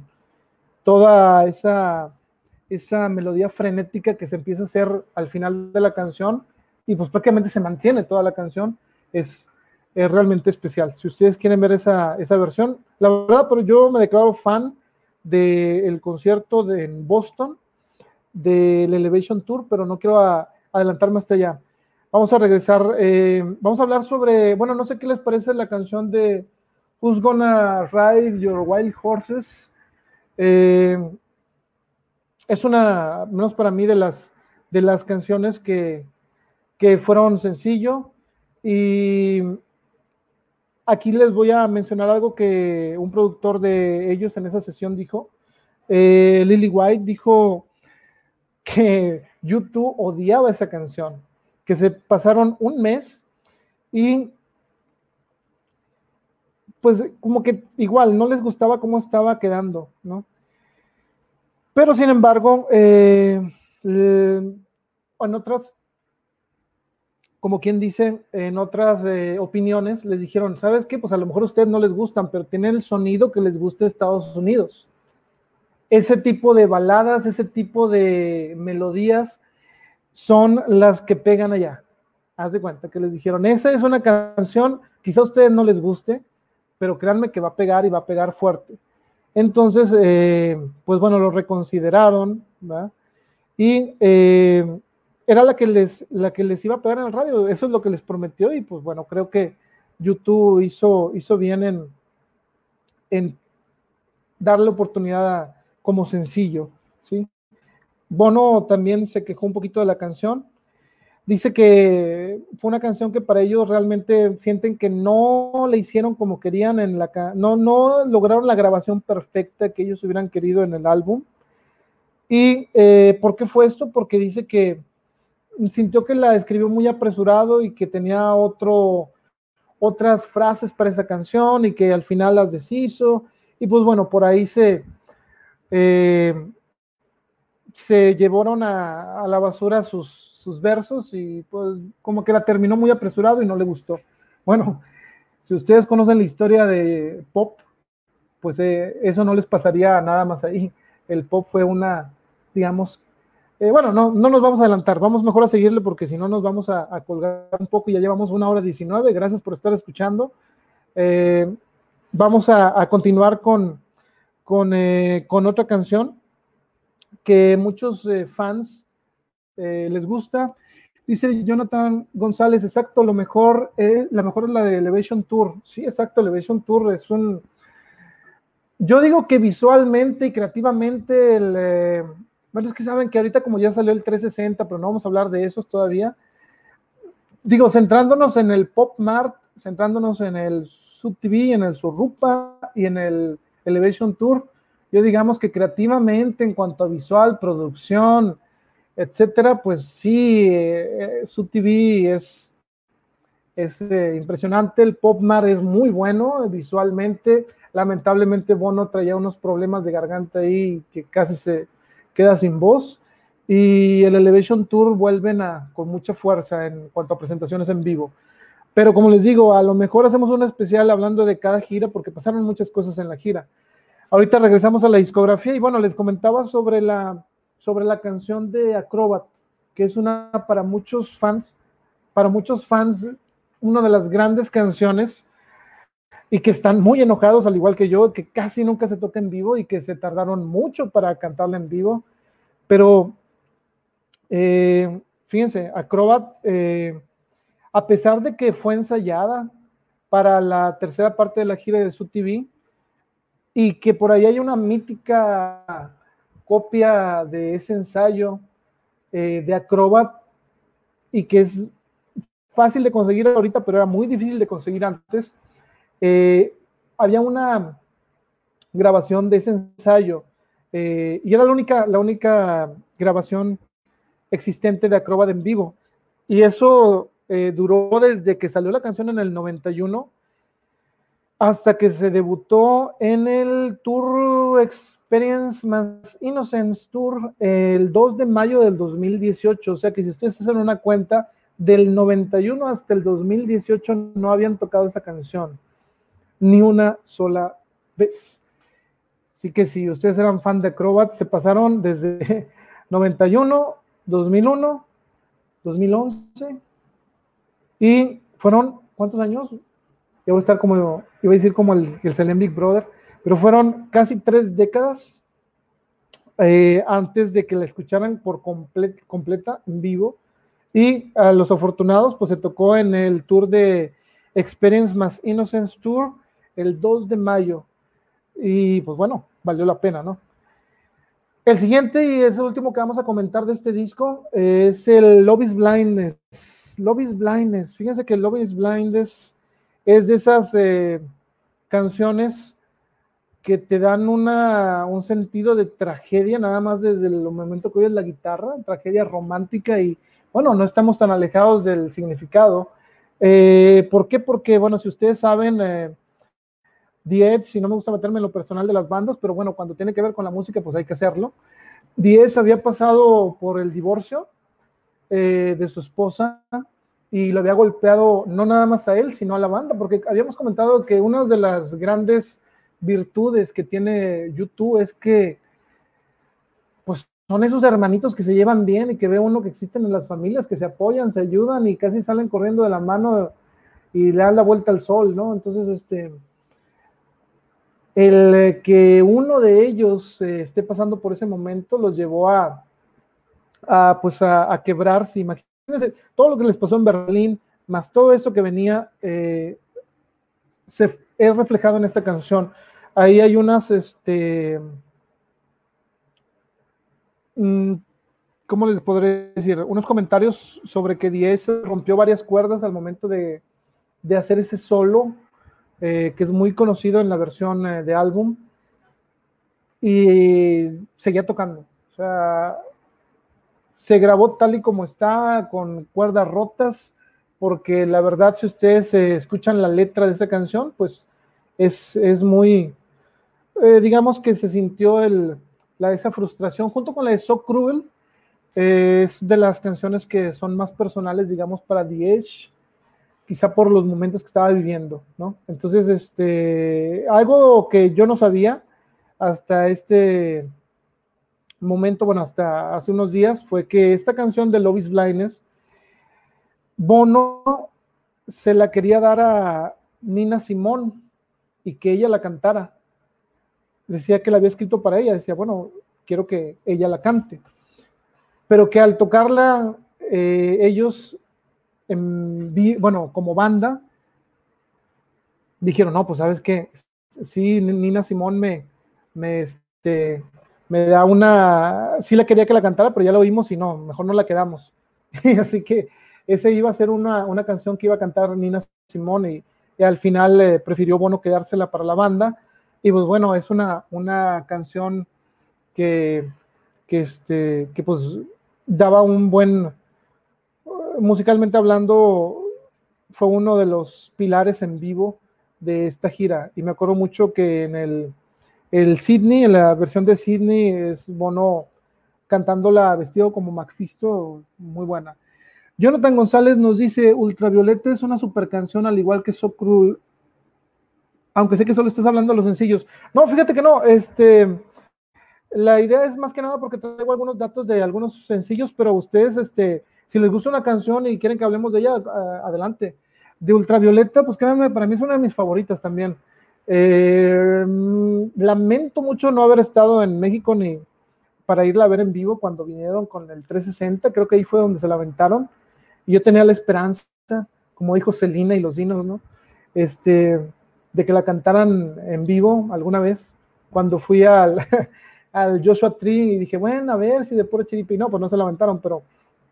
Eh, y era de esas canciones difíciles que, que no se aventaban muy seguido después de que en la primera parte del su TV se la aventaba Bono, después de hacer una llamada de broma o una llamada pidiendo un taxi o a George Bush o a, eh, todo esto que, que, si ustedes no lo han visto, créanme que deberían de... Digo, cuando, si alguien está aquí que no es fan de YouTube, cuando acabemos el especial, vaya y busque cualquier presentación de Sub TV, nada más pongan en YouTube Sub TV y se va a divertir. Más que nada con, las, eh, con la música, pero daban un espectáculo que no se los quiero arruinar para los que no, para quienes no lo han visto, pero eh, iba desde lo emotivo hasta lo eh, complicado, porque hubo momentos en los que en la, hacían enlaces en vivo hacia la guerra en Sarajevo y en otras partes, y no era todo risas y música, sino era darle el foco a, problemas políticos y sociales eh, y civiles que estaban sucediendo en ese momento y uno de ellos era Sarajevo. Que no vamos a hablar de mi Sarajevo ni nada de eso porque, pues como les digo, vamos eh, por los discos. Y les digo yo, si ustedes vienen acá, van a encontrar no sé cuántas partes de YouTube, pero mínimo la discografía la vamos a abarcar eh, la próxima semana. Vamos a hablar de los otros cuatro discos que quedan. Espero que les esté gustando. Y ustedes, eh, si tienen algún comentario, aquí lo leemos. Este, este programa es de ustedes. Sobre todo lo hice para los fans de YouTube, para la gente que no conoce YouTube. Y bueno, me da mucho gusto estar platicando de la banda con ustedes y, y son de esos momentos en los que, en los que, pues bueno, nos quedamos un domingo aquí hablando, eh, pues del grupo favorito de muchos. Y debo confesar que no es mi grupo favorito, pero es un gran grupo y si no hubiera otro, no voy a decirles que se llama Aerosmith, este sería mi gran, eh, mi gran grupo favorito. Pero como les digo a mis alumnos, ¿para qué tener un favorito si puedes tener muchos? ¿no? Entonces no hay problema. YouTube también es favorito mío. Y bueno, em, vamos a irnos al siguiente disco, porque el siguiente es el octavo disco de YouTube. Y este vino como a los que les gusta la lucha libre, la gringa. hay una frase que dicen de Randy Orton que se llama Out of Nowhere. Pues prácticamente eso fue lo que pasó con este siguiente disco eh, que van a ver ahorita a continuación, que es el, en cualquier momento que me deje aquí, el Surrupa. ¿sí? Este prácticamente nadie, eh, a ver, ¿qué me dice Jonathan González? De hecho, sí la tocaron en el Joshua aquí en México y Ah, pues saben que yo no fui, sí, tocaron Ultraviolet. Yo fui, creo que al primero, el del 3 de octubre del 2017. Voy a checar si mi productora me manda algún mensaje. Creo que estoy en lo correcto. Fue la primera noche, entonces mm, me lo perdí. Pero bueno, tocaron bad, así que no me quejo. Este, pero sí, me hubiera gustado mucho, eh, mucho haberla visto en vivo. Pero bueno, esperemos que, que hagan un Actum Baby Tour, ¿no? Digo, eh, es lo que estamos esperando, como, como dicen los Tigres del Norte, ¿no? En esa canción. Pero bueno, volviendo a YouTube, y gracias por el dato, Jonathan. Eh, pues da la casualidad que durante la gira eh, se toman seis meses para descansar, pero dice YouTube, no, yo no puedo descansar después de hacer todo lo que hago en el escenario, después de estar con esa vibra de, los, pues no hay nada como estar, y fíjense, no lo comparo, pero les voy a confesar algo, cuando uno como escritor va a leer a la gente y pues recibes esa, eh, no reconocimiento, pero esa buena vibra de la gente que te escucha en vivo, lees tus textos, la gente pues parece que se va contenta, le gusta, te queda así como que quieres seguir haciéndolo. Yo me imagino que, o seguir creando, te da esa motivación y creo que a YouTube le, le pasó lo mismo con este, con este disco. Entonces cuando llegan a, a su casa y que les toca descansar, dicen, pues bueno, ¿saben qué? ¿Por qué sin, no en vez de descansar, pues vamos a grabar algo, ¿no? Algo eh, para estos, eh, para esta gente, ¿no? ¿Y qué es lo que pasa? La disquera les propone hacer un EP. ¿Qué es un EP? Un EP es un, eh, un producto musical que debe durar de tres a seis canciones, máximo. Mínimo tres canciones, máximo seis. Y dice, bueno, ¿por qué no hacemos un EP? Porque ya viene la gira de Europa y este, estaban, iban a continuarla ahí y decían, pues estaría bueno que en estos seis meses se prepararan unas tres canciones y pues la disquera ya saben que es, ellos piensan en la gente, no, no era porque decían, vamos a obligar a YouTube a que haga tres canciones nuevas y las vendemos, no, era para que la gente, eh, de darle un buen premio a la gente, ¿no? Ellos no pensaban en el dinero, los, y pues YouTube dijo, ah, está bien. Sí, traemos como que después de haber pasado por todas las grabaciones del Actum Baby accidentadas, dijeron, vamos a, continuar con, con esto. Y pues no nada más le salieron seis canciones, sino que dijeron, pues, ¿por qué no hacemos uno completo, no?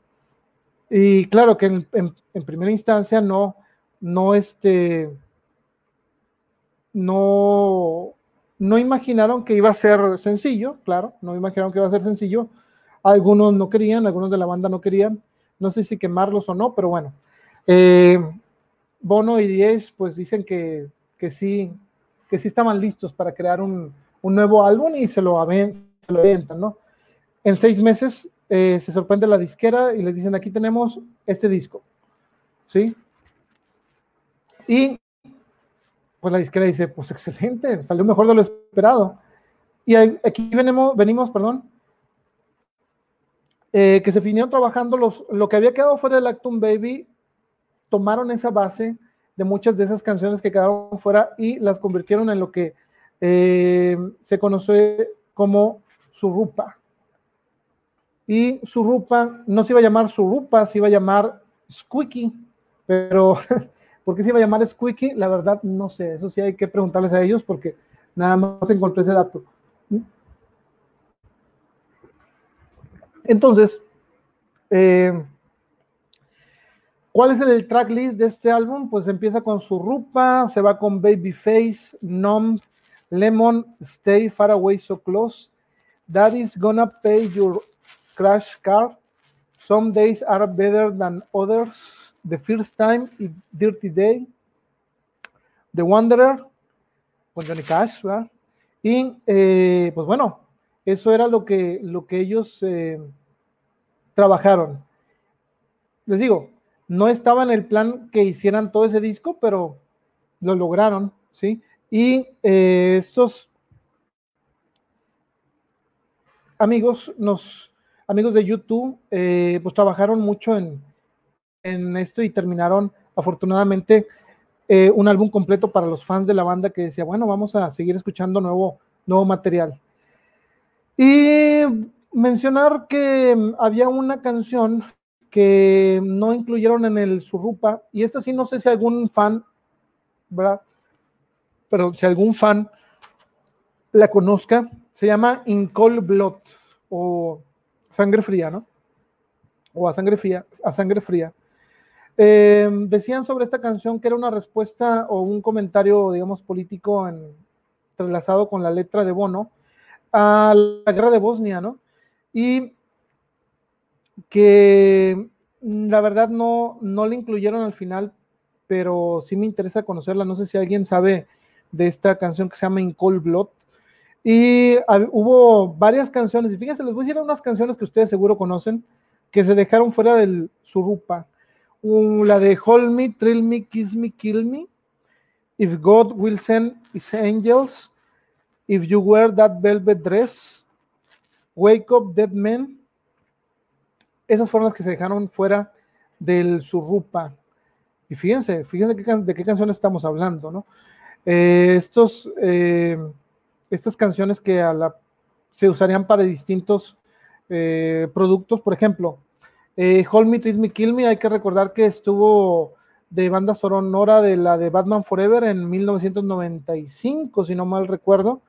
Y pues todos recuerdan ese video que pasaban en, en un cómic a la Batman y donde salía Macfisto, salía The Fly y salía Bono y toda la banda. Estaba bueno, ¿no? Y salían los, eh, tocando los violines, muchos Macfistos al final del video. Eh, entonces, si, si ustedes se acuerdan de ese, pues tuvieron una infancia buena, este, al verlo, o una juventud buena, o lo que sea que hayan, eh, edad que hayan tenido en esa, ¿no? Vamos a leer un poquito de los comentarios. Dice mm, Jonathan González, yo había escuchado a YouTube con canciones como One, With or Without You, eh, pero este disco fue el que impulsó mi fanatismo hacia la banda, ya que un primo fue a comprar el disco y en su carro de regreso pone la canción de Some Days Are Better Than Others y que me cautiva el bajo de Adam y ese estilo de la canción que terminé escuchándolo, hice el cassette y me hice fantástico. Eh, ah, y se me hizo fantástico, dice. Pues sí, o sea, es, es este Mm, ok, es, es, una, es un gran disco el Surrupa, ¿no? Eh, Ángel Dávila nos comenta, dice, la gira Su TV para mí ha sido la mejor gira y en especial, eh, dice, los Lex en harina. Los, bueno, sí, cuando se aventaron las, este, los, los segundos en la, imagino que la, ya ven que en Estados Unidos hice la Lex, la First Leg, Second Leg, bueno, las partes en, en las arenas eh, del SUTV estuvieron, estuvieron muy buenas. Así es, Ángel. Y fíjense, les comentaba, bueno, las canciones que quedaron fuera de eso, eh, del Surrupa, fueron esas. Y algo que creo que se me olvidó comentar, mm, que era algo importante que les iba a decir a ustedes, fans, que ya se lo deben de saber, era, ¿cuál, cuál, cuál, cuál, cuál? Mm, aquí tengo... Ah, ok, sí hubo un dato que se me pasó a comentar de que ustedes seguro se la saben. Eh, si ustedes compraron la colección del 1990 al 2000, había una canción y que también salió como lado B que se llamaba Lady with the Spinning Head. Eh, esa hay tres separadas, tres canciones que surgieron de esa sola canción, que fue The Fly, Ultraviolet y Sue Station. Bueno, nada más era para comentar eso. De esa canción nacieron tres Así que si ustedes quieren escuchar algo chistoso, eh, pongan Lady with the Spinning Head y se darán cuenta que tiene partes de The Fly, partes de Ultraviolet, Ultraviolet, Light My Way y Sue Station. Eso, eso está en, la Lady with the Spinning Head. Pero regresando a su rupa, es que me acordé ahorita por, por las canciones que quedaron fuera. Pero bueno, eh, del Surrupa, eh, vamos a, comentar regresando a esto. Ok, ya vimos el tracklist del Surrupa y vamos a empezar con NOM. Eh, seguro lo recuerdan a, ese video que vieron en MTV o en el caso de los que viven en Monterrey, en D99 o en Desvelados o en alguno, algún programa local eh, o de México que tuvieron la oportunidad de ver. Pues Aquí estoy viendo. Ah, miren, me están llegando mensajes por WhatsApp. Ok, fue cuando pusieron la imagen de. Sí. Entonces no fuimos. Bueno, ok. No se pone, no se pone. Estoy, estoy este, viendo y me dice, me dice mi productora que ya le corte. No, no se crean. Apenas vamos empezando, compañeros. Si están llegando aquí ahorita, eh, vamos a hablar. Nos faltan dos discos y llevamos una hora con 40 minutos. Así que, pues estamos aquí pasándola bien con nuestros amigos fans de YouTube y los no fans de YouTube, pero que les interesa aquí saber un poco de, los discos, ¿no? Pues vamos a empezar con Nom. Nom dicen que se originó, eh, fue una canción que fue, que quedó fuera del Actum Baby y se llama, y creo que sí, ese sí existe y sí la pueden escuchar, se llama Down All, Down, no, perdón, Down All the, all the Days, o que viene siendo como que triste todos los días. Down All the Days es este pueden encontrar ustedes eh, algunos fragmentos del NOM en esa canción. Y bueno, el video, pues ya saben que le están haciendo ahí de todo a Diez y él tiene que seguir cantando. y salen muchas personalidades. Les recomiendo que ustedes eh, vayan y. A ver, espérenme, porque sí.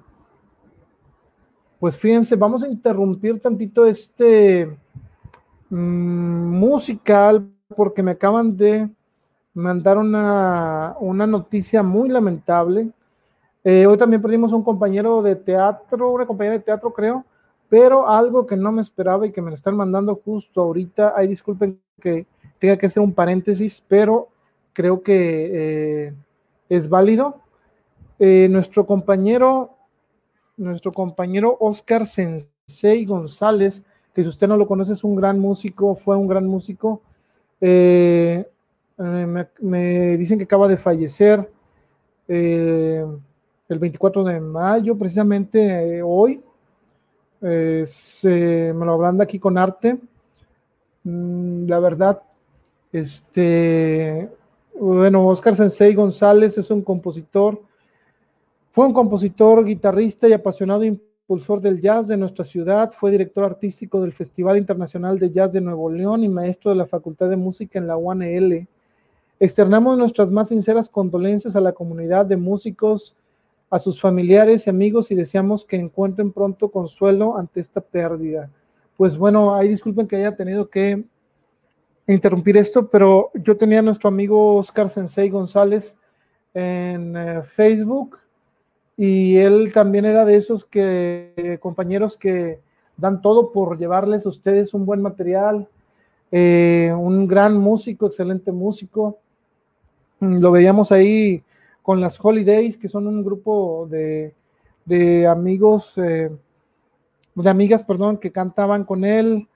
Este, pues es lamentable.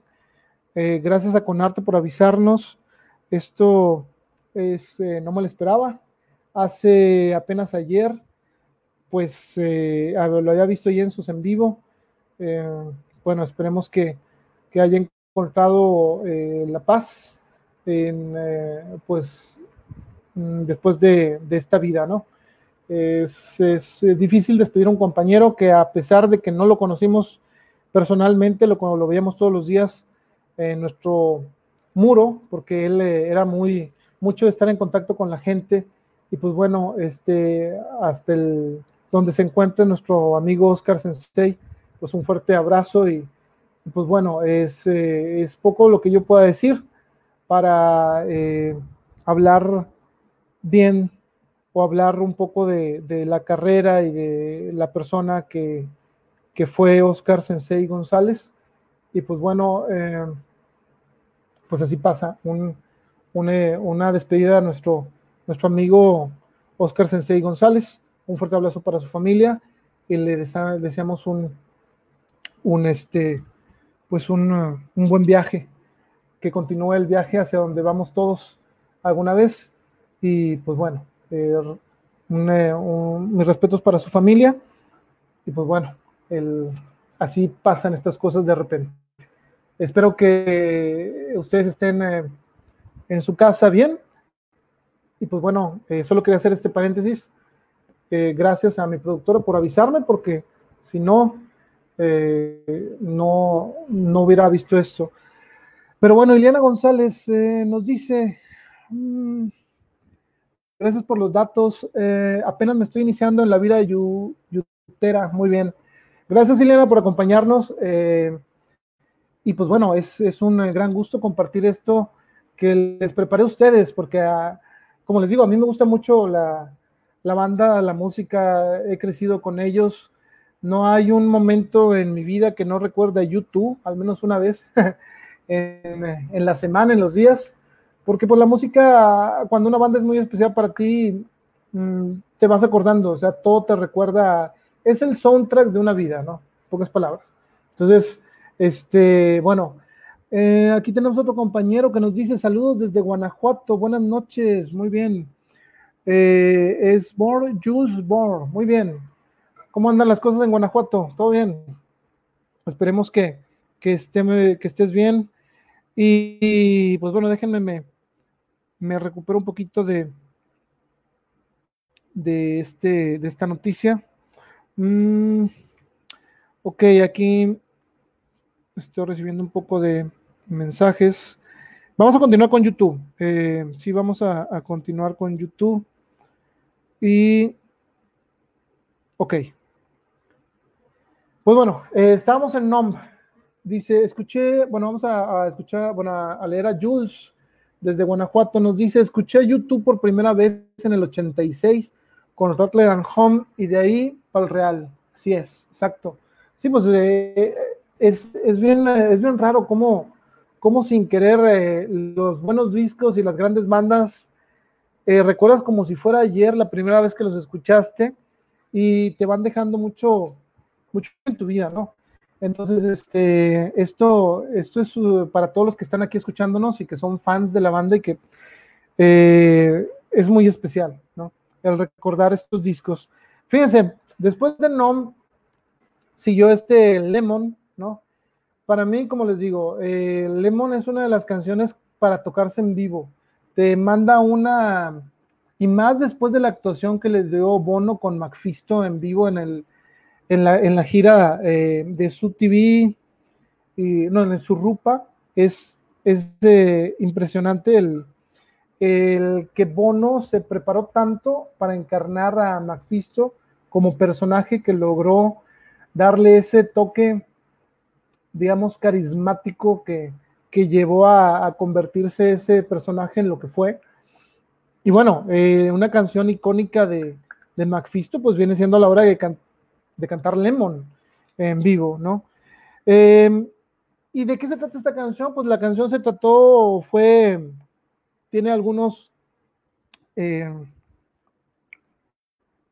algunos, eh, algunas referencias sobre la, la madre de, Bono. ¿Y por qué? ¿Por qué decimos esto? Pues bueno, eh, explica Bono sobre Lemon que él, a él le dieron un, un, un, familiar le dio una, una grabación de su mamá en Super 8 cuando su mamá tenía 24 años. Y de lo que se le quedó es que en ese video su mamá estaba vistiendo un, eh, perdón, su mamá traía un vestido eh, precisamente de, ese, de, ese, color. Entonces, eh, en una de esas imágenes que, les, que vienen en esa grabación, porque fue en una boda, fue una, venía una grabación donde estaba jugando como que mm, aquí le llaman softball, creo. Y este, otra imagen muestra a la mamá de Bono como una dama de honor en una boda. Ella traía un, eh, un, vestido color limón, ¿no? Y bueno, todo eso inspiró, inspiró a, a este Bono a crear Lemon. Y también es, es una una, este,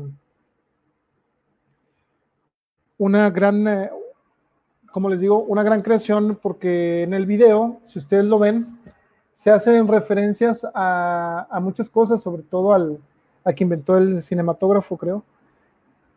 Pero eso hablaremos de, de, los videos de YouTube en otra, en otra parte, pero es bueno mencionar, si no lo han visto, el de Lemon, incluso vuelvo a promocionar, aunque no me paga nadie, pero vuelvo a promocionar el, eh, si ustedes se encuentran, quién sabe dónde lo pueden encontrar, porque eh, no sé si exista todavía, pero hay un DVD que yo compré, me acuerdo todavía, con el último peso que me quedaba para el camión, compré el The Best of edición especial y venía parte de los discos, venían los DVDs de los videos. Y aparte de que venía un DVD con los videos, salen dos búfalas en la portada y es gris. Eh, venían los videos y los audio comentarios de cada video. Y en los audio comentarios de cada video, si no estoy mal, creo que fue Anton Corbin. O no, saben que mejor omitan ese dato porque no estoy seguro. Pero bueno, el director del video de Lemon eh, estaba muy nervioso porque cuando le enseñan el video a Bono de Lemon, este, no le gustó porque si ustedes se dan cuenta, McFisto no es que sea medio amanerado, pero mm, a blanco, o sea, si tú lo ves en, a colores, ¿verdad? Notas como que es algo extraño y como que es un personaje, pero al momento de ver el video Bono, el de Lemon, no le gustó tanto porque, digo, no estoy diciendo que Bono diga que se veía como amanerado, pero algo no le gustó a Bono de cómo se veía el personaje de McFisto en, en el video de Lemon, hasta que The Edge le dijo, ¿sabes qué? Esos son una de las mejores tomas que te han hecho en video. No sabemos si eso que dijo Diez fue nada más para que ya no estuviera poniendo gorro bono y que ya no grabar otra vez el video, pero la verdad es muy buen video. Y bueno, después dijo, bueno, ¿a poco sí es cierto? Y Diez dijo, sí, claro, es lo mejor que te han tomado. Entonces Bono se, convenció y pues bueno, dijo, bueno, ahí va, sobres, ahí quedó el video. Y pues bueno, afortunadamente porque les llevó a ganar varios premios del MTV. Entonces, cuando el MTV daba premios a la buena música, este, ahora da premios y de vez en cuando a la buena música, según en mi opinión. Pero bueno, no nos compliquemos tanto y vamos a hablar un poco de la canción Stay Far Away So Close, que yo sigo diciendo, no sé ustedes, amigos eh, youtuberos, a esos youtuberos no, youtuberos con U, youtuberos, bueno, como se diga, fans de YouTube, eh, Stay Far Away So Close para mí es una de las baladas más grandes de la historia de la música, sobre todo si la oyes a las 3 de la mañana caminando hacia tu casa en un camión. No lo hagan, y creo que ya no se puede, pero ahorita no se puede. Y en frío, yo me acuerdo que, eh, no sé, ustedes seguro tendrán eh, historias sobre esa canción, algunos, pero yo me acuerdo haber escuchado en mis audífonos, mi Walkman, Stay Far Away So Close, así, versión de estudio, y decía, no hay nada mejor que esta canción, y la regresaba, y la regresaba, y la regresaba, y la regresaba, y la verdad es, es muy buena, eh, musicalmente hablando, incluso es tan buena que a mí no me gusta la versión acústica. se me hace que pierde el, que pierde eso que tenía eh, la canción en vivo. Digo, hay gente que le gusta, que le gusta la versión acústica, pero a mí en realidad prefiero la versión que la original. Que se tocó también en el SUTV. Perdón, en el SUTV, no, en el Surrupa. Y entonces, este, esta, esta canción fue para mí, cuando dije, ah, YouTube como que le quiere quitar el puesto a Aerosmith como banda favorita, pero eh, digamos que por ahí se anduvieron empatando, ¿no? Y bueno, dice Jules, escuché YouTube por primera vez en el 86. Ah, no, sí, ya lo vimos, ¿no? Ah, sí. Sí, escuché a, YouTube por primera vez en el 86 con Rotland Home. Sí, exacto. Eh, bueno, fíjense, hay dos versiones y les debo de confesar que yo escuché apenas ayer la segunda versión de Stay y no me gustó. eh, porque fíjense, fíjense, les voy a contar un poco de esta, de, esta canción. Como bien saben muchos fans, eh, esta canción se usó en el soundtrack del amigo de la banda, Wim Wenders, que también ha trabajado con ellos, eh, para su película, precisamente. Eh, ¿Cómo se llama la película de.? Pues sí, Far Away So Close, ¿verdad? Este, se llama la película de Wim Wenders, que era la segunda parte de Wings of Desire. ¿De qué se trata la película? Pues de de cómo los ángeles te observan y que quisieran estar apoyándote y todo, y uno sacrifica, digamos, ese, el ser, ser un ángel para, para llevar a, a convertirse humano, ser humano, ¿no? Entonces, ahora, eh, bueno, Estados Unidos vio el potencial de esa película y llegó aquí en el remake de, del ángel enamorado. Muchos de aquí la conocen esa película o, conocen esa historia como la del ángel enamorado, pero déjame decirles, eh, están mejor las alemanas. Digo, al menos las películas, no me quiero, no quiero que me saquen ese, están mejor las alemanas, ¿no? Las mexicanas también. Las películas, claro. Entonces, este, dice eh, Roel Vera, saludos, profe, ya me lo regresa Furia Azteca. Sí, es un equipo que estamos ahí eh, jugando y dirigiendo. Saludos al buen amigo Roel Vera pollo histórico, eh, cobró un penal y pasamos a semifinales, después ganamos el campeonato. Muy bien, bien hecho, compañero. Y este, bueno, volviendo a la canción, Stay Far Away So Close. Mira, dice Jules, escuché, ah, bueno, otra vez, perdón, no, yo me equivoqué, disculpa Jules. Dice, está hablando de una excelente rola. Miami, New Orleans, London, Belfast, and Mexico, así la cambiaba acá, ¿no? Eh, así es, es una, es una gran canción, Stay Far Away So Close. Mm, ¿Qué más estamos diciendo? Ok, se usó en la eh, película Far Away So Close de Wim Wenders, pero fíjense, hasta apenas ayer, ¿sí? yo me di cuenta que había una versión mm, muy diferente. A mí se me, se me hizo muy diferente. Eh, ah, saludos a Richie, también anda por aquí. Saludos, Richie. Muy bien, saludos a Richie, portero de Furasteca también, icónico.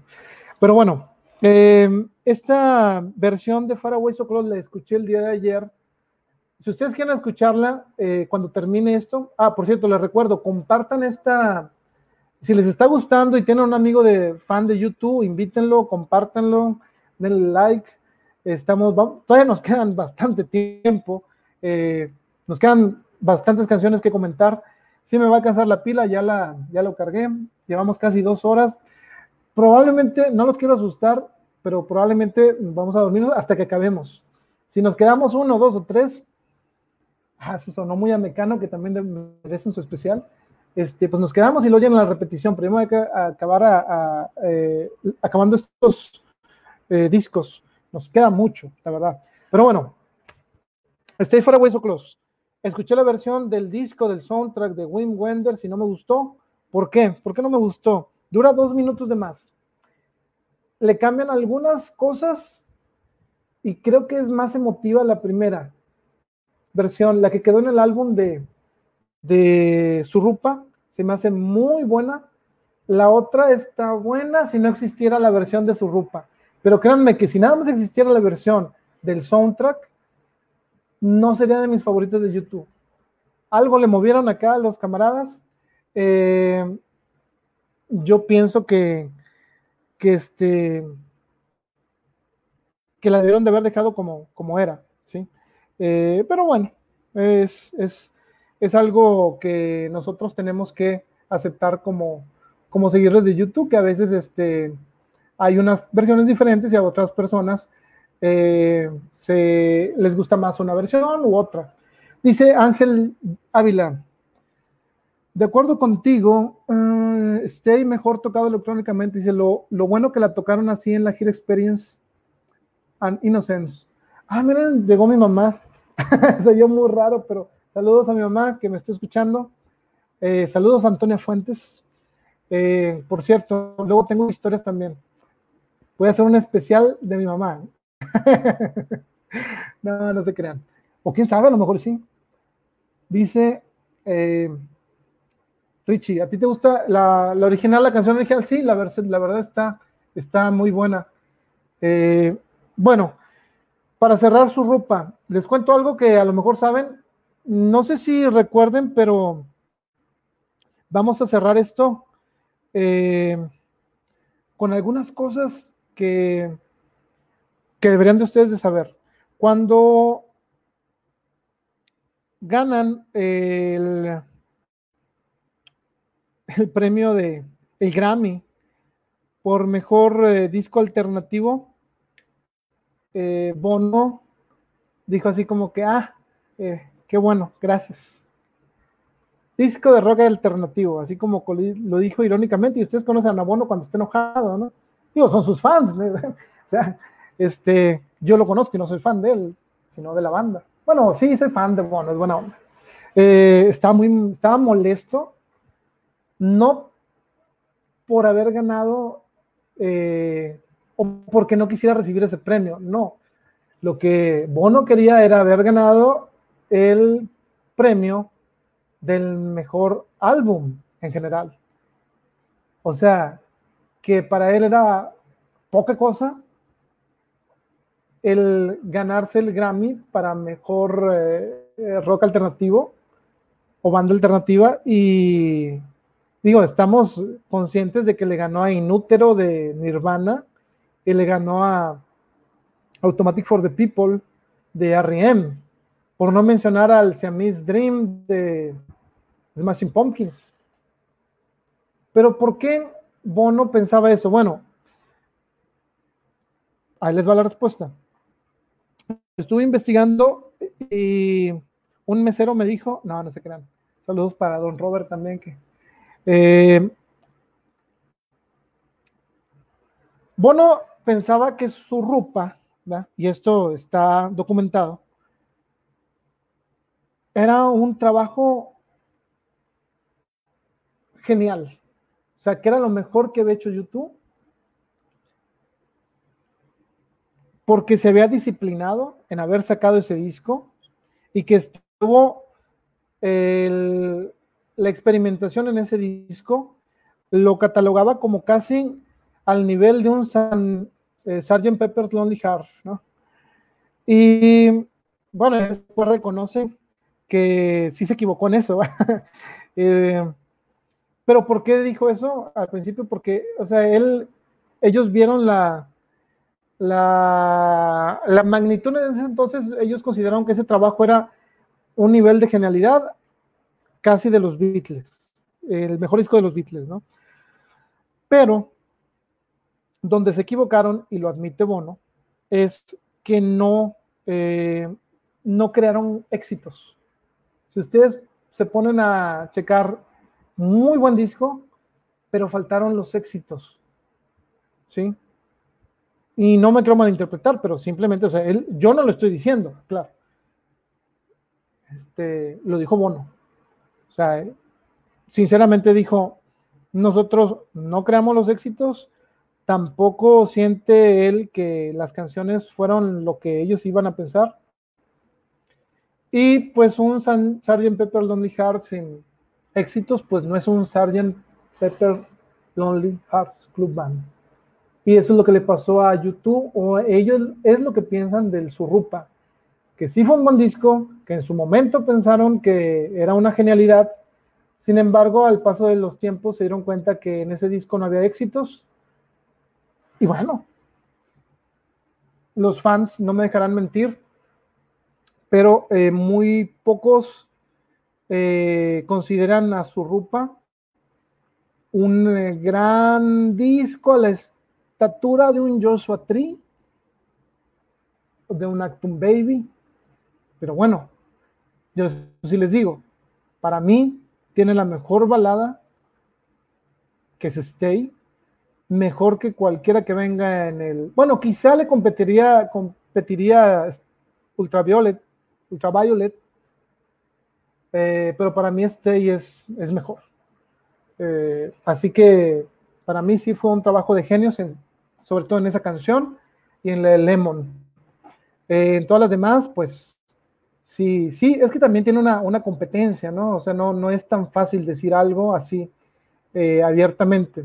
Pero bueno, espero que les haya gustado el, este fragmento. Bueno, podemos seguir hablando de su rupa, sobre la portada, que si ustedes observan muy bien y ven ahí la portada, eh, las estrellas eh, que forman eh, la bandera de la Unión Europea están tapando las caras de muchos líderes non gratos, digamos, para muchas personas de todos los tiempos. Si ustedes no, no habían observado el arte de ese disco, es la bandera de la Unión Europea eh, poniéndole en la cara las estrellas a ciertas personalidades de la política en, eh, en Europa, ¿no? Y pues bueno, después de su rupa, pues sigue pop, ¿no? Antes una pausa comercial y retornamos. No, bueno, antes no. Antes, este, les recuerdo, si les está gustando, eh, compartan, denle like, si andan feriados, dejen algo en PayPal. si no, no se apuren con que compartan, den like y pues con que nos estén escuchando y se estén divirtiendo igual que yo, pues con eso nos damos por bien servidos. Eh, y pues bueno, vamos a empezar con pop porque no les quiero asustar, pero llevamos dos horas con cinco minutos en este desde la estación y todavía falta Rosel Maraz. Y faltan dos discos, vamos a la mitad prácticamente, entonces fácilmente nos vamos a aventar quizá una hora más. Eh, espero que estén a gusto, vayan por su, eh, por su bebida favorita, háganse un sándwich. Eh, pues sí les batería uno, pero están muy lejos y lamentablemente no llega esa tecnología de que ustedes preparen comida y la pongan ahí, que yo pueda agarrar, entonces, ni modo. Eh, Ángel Ávila, lo malo que Abono ya no tiene la voz para volver a cantar Lemon y Daddy's Gonna Pay Your Crash Card y no creo que ya las cante. Pues bueno, ahí está The Edge, ¿no? perdón, perdón Ángel, pero yo pienso y siempre he pensado, aunque mi productora me tire carro, que este The Edge hace muy buenos coros y por ahí le anda quitando el, puesto de vocalista a, a Bonos y se pone sus moños. No se crea, no se crea. Los dos son muy buenos. Pero 10, para mí, la voz de 10, impresionante. Ok, nos adentramos ya al pop. Ya fueron por su, este, por lo que necesiten para seguir aquí.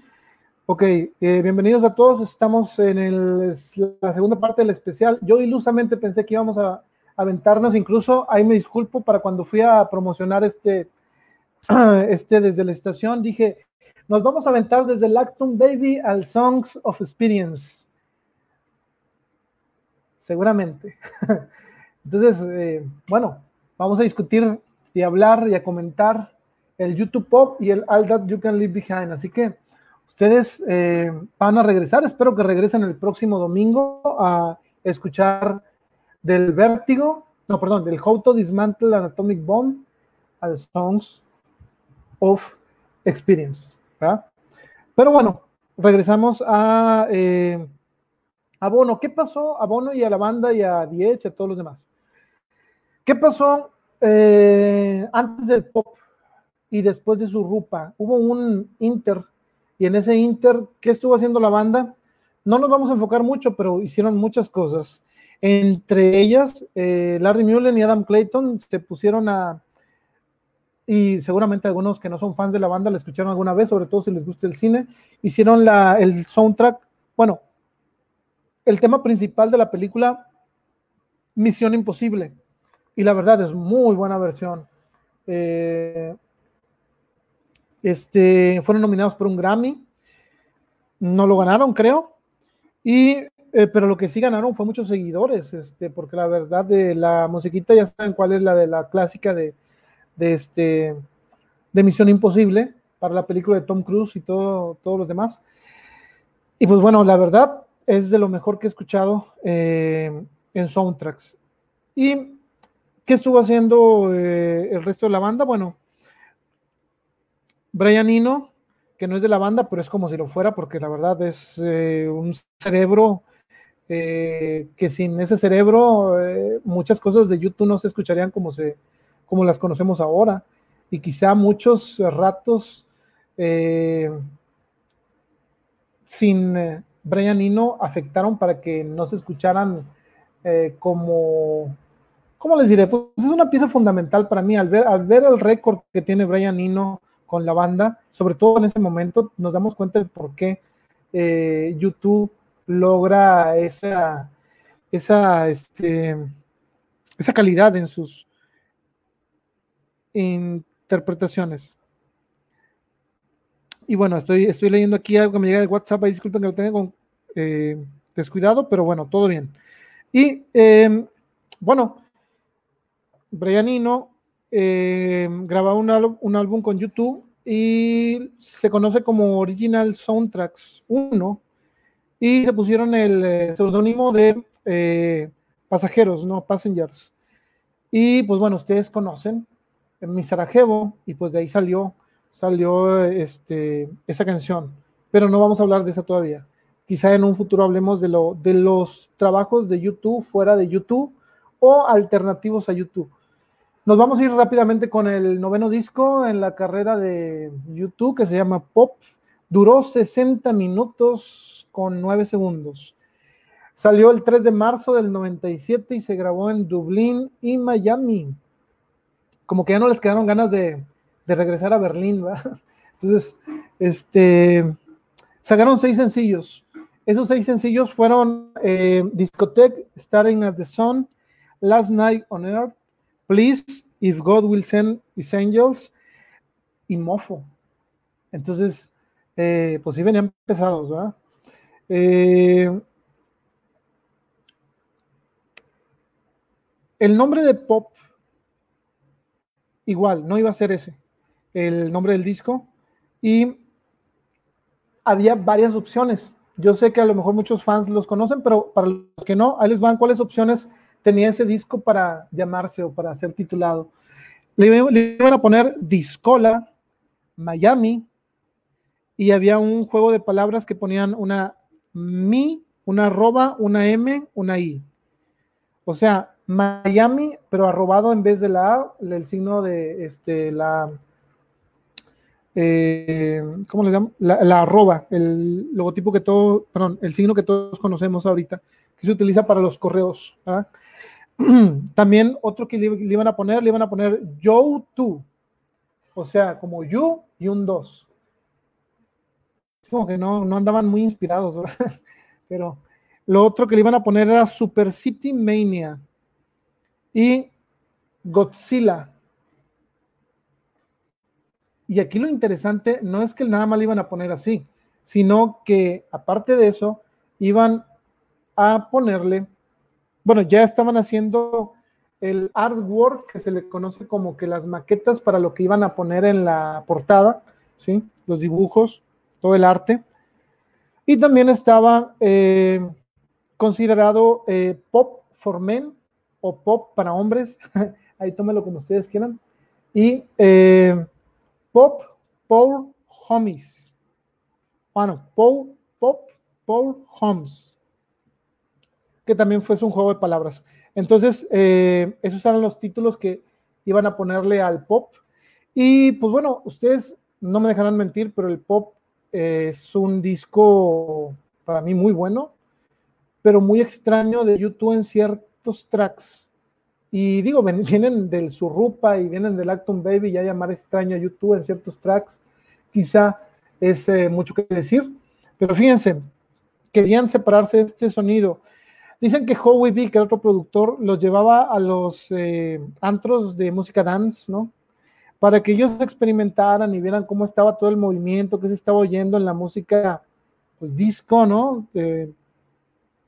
y ellos se pusieron como meta crear un sonido que aunque les tomara por sorpresa a muchos, siguiera representando al YouTube nuevo, digamos, ¿sí? Pero que sí querían irse por ese tipo de sonidos más hasta tecnos y discos, ¿no? Eh, había un problema en la grabación de este disco, el principal vino por parte del que ustedes ven en la pantalla, que está bajo un fondo verde y es de Larry Mullen Jr., ¿Cuál fue el problema con Larry Mullen Jr. y Pop? Pues bueno, que em, no podía tocar con la banda porque traía un problema en la espalda que le requirió que fuera intervenido quirúrgicamente. Entonces, no podía eh, apoyarlos con las grabaciones. Y esto, eh, pues, fíjense, y, voy a hacer otra vez un, un comentario sobre Aerosmith y van a decir, pues estamos de YouTube, calmados, nada más para que vean. Algo similar le pasó y precisamente en el año del 97 a Aerosmith con su baterista. Su baterista tuvo una crisis nerviosa y aparte tuvo un accidente con quemaduras graves en una gasolinera, Joey Kramer, y recurrió a Aerosmith al baterista, creo que de Cult, y empezó a grabar, así como, no que les valió, pero pues sí les valió, dijeron, bueno, cuando regreses hacemos, este, hacemos el disco contigo. A Larry Mullen Jr. no fue tanto eso, incluso él estaba ahí, pero sí había veces en las que no estaba presente y se les ocurrió empezar a meter la caja de sonidos eh, para suplir a Larry Mullen Jr. Eh, Larry Mullen Jr., que es el baterista de YouTube, admitiría que, pues, claro que se enojó porque la banda entró al estudio sin él. Digo, después de haber pasado por todo lo que pasó YouTube y en el noveno disco, que digan, bueno, no tenemos tiempo para esperarte, compi. Entonces, em, digo, no lo hicieron tan así, pero Larry Mullen Jr. así lo, así lo sintió, ¿no?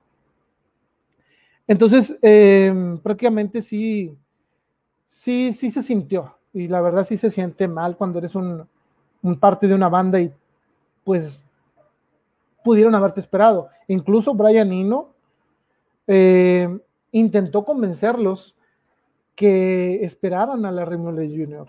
Y pues 10 quiso, eh, digamos, comentar sobre ese tópico, ¿no? Y dijo que, pues bueno, si iban a experimentar, ¿por qué no experimentaban sin...? Digo, no lo dijo así como lo voy a decir yo, para que después no quiero que me digan, eh... Pero eh, dio a entender que querían aproximarse a crear música experimental y que a lo mejor un, ayudaba que Larry Mullen Jr. no estuviera ahí porque era como un experimento. Es como que, bueno, ¿qué haces si tu, si tu baterista no, es, no, está no, no está en posibilidades de tomar su puesto? Pues empiezas a experimentar con otra cosa, ¿no?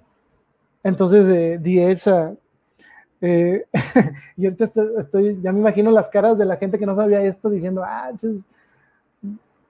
camaradas de, lo debieron de haber esperado, pero bueno, vamos a, vamos a dar entendido por eso, porque no acabó mal.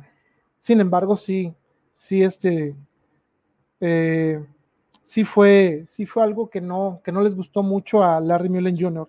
Pero bueno, regresaría Larry Mullen Jr. al estudio eh, después de tres semanas de, de su cirugía.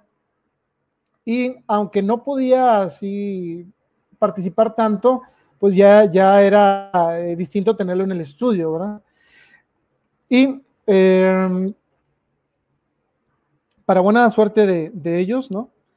Bueno, de Larry Millen Jr., temporalmente eh, detuvieron las grabaciones.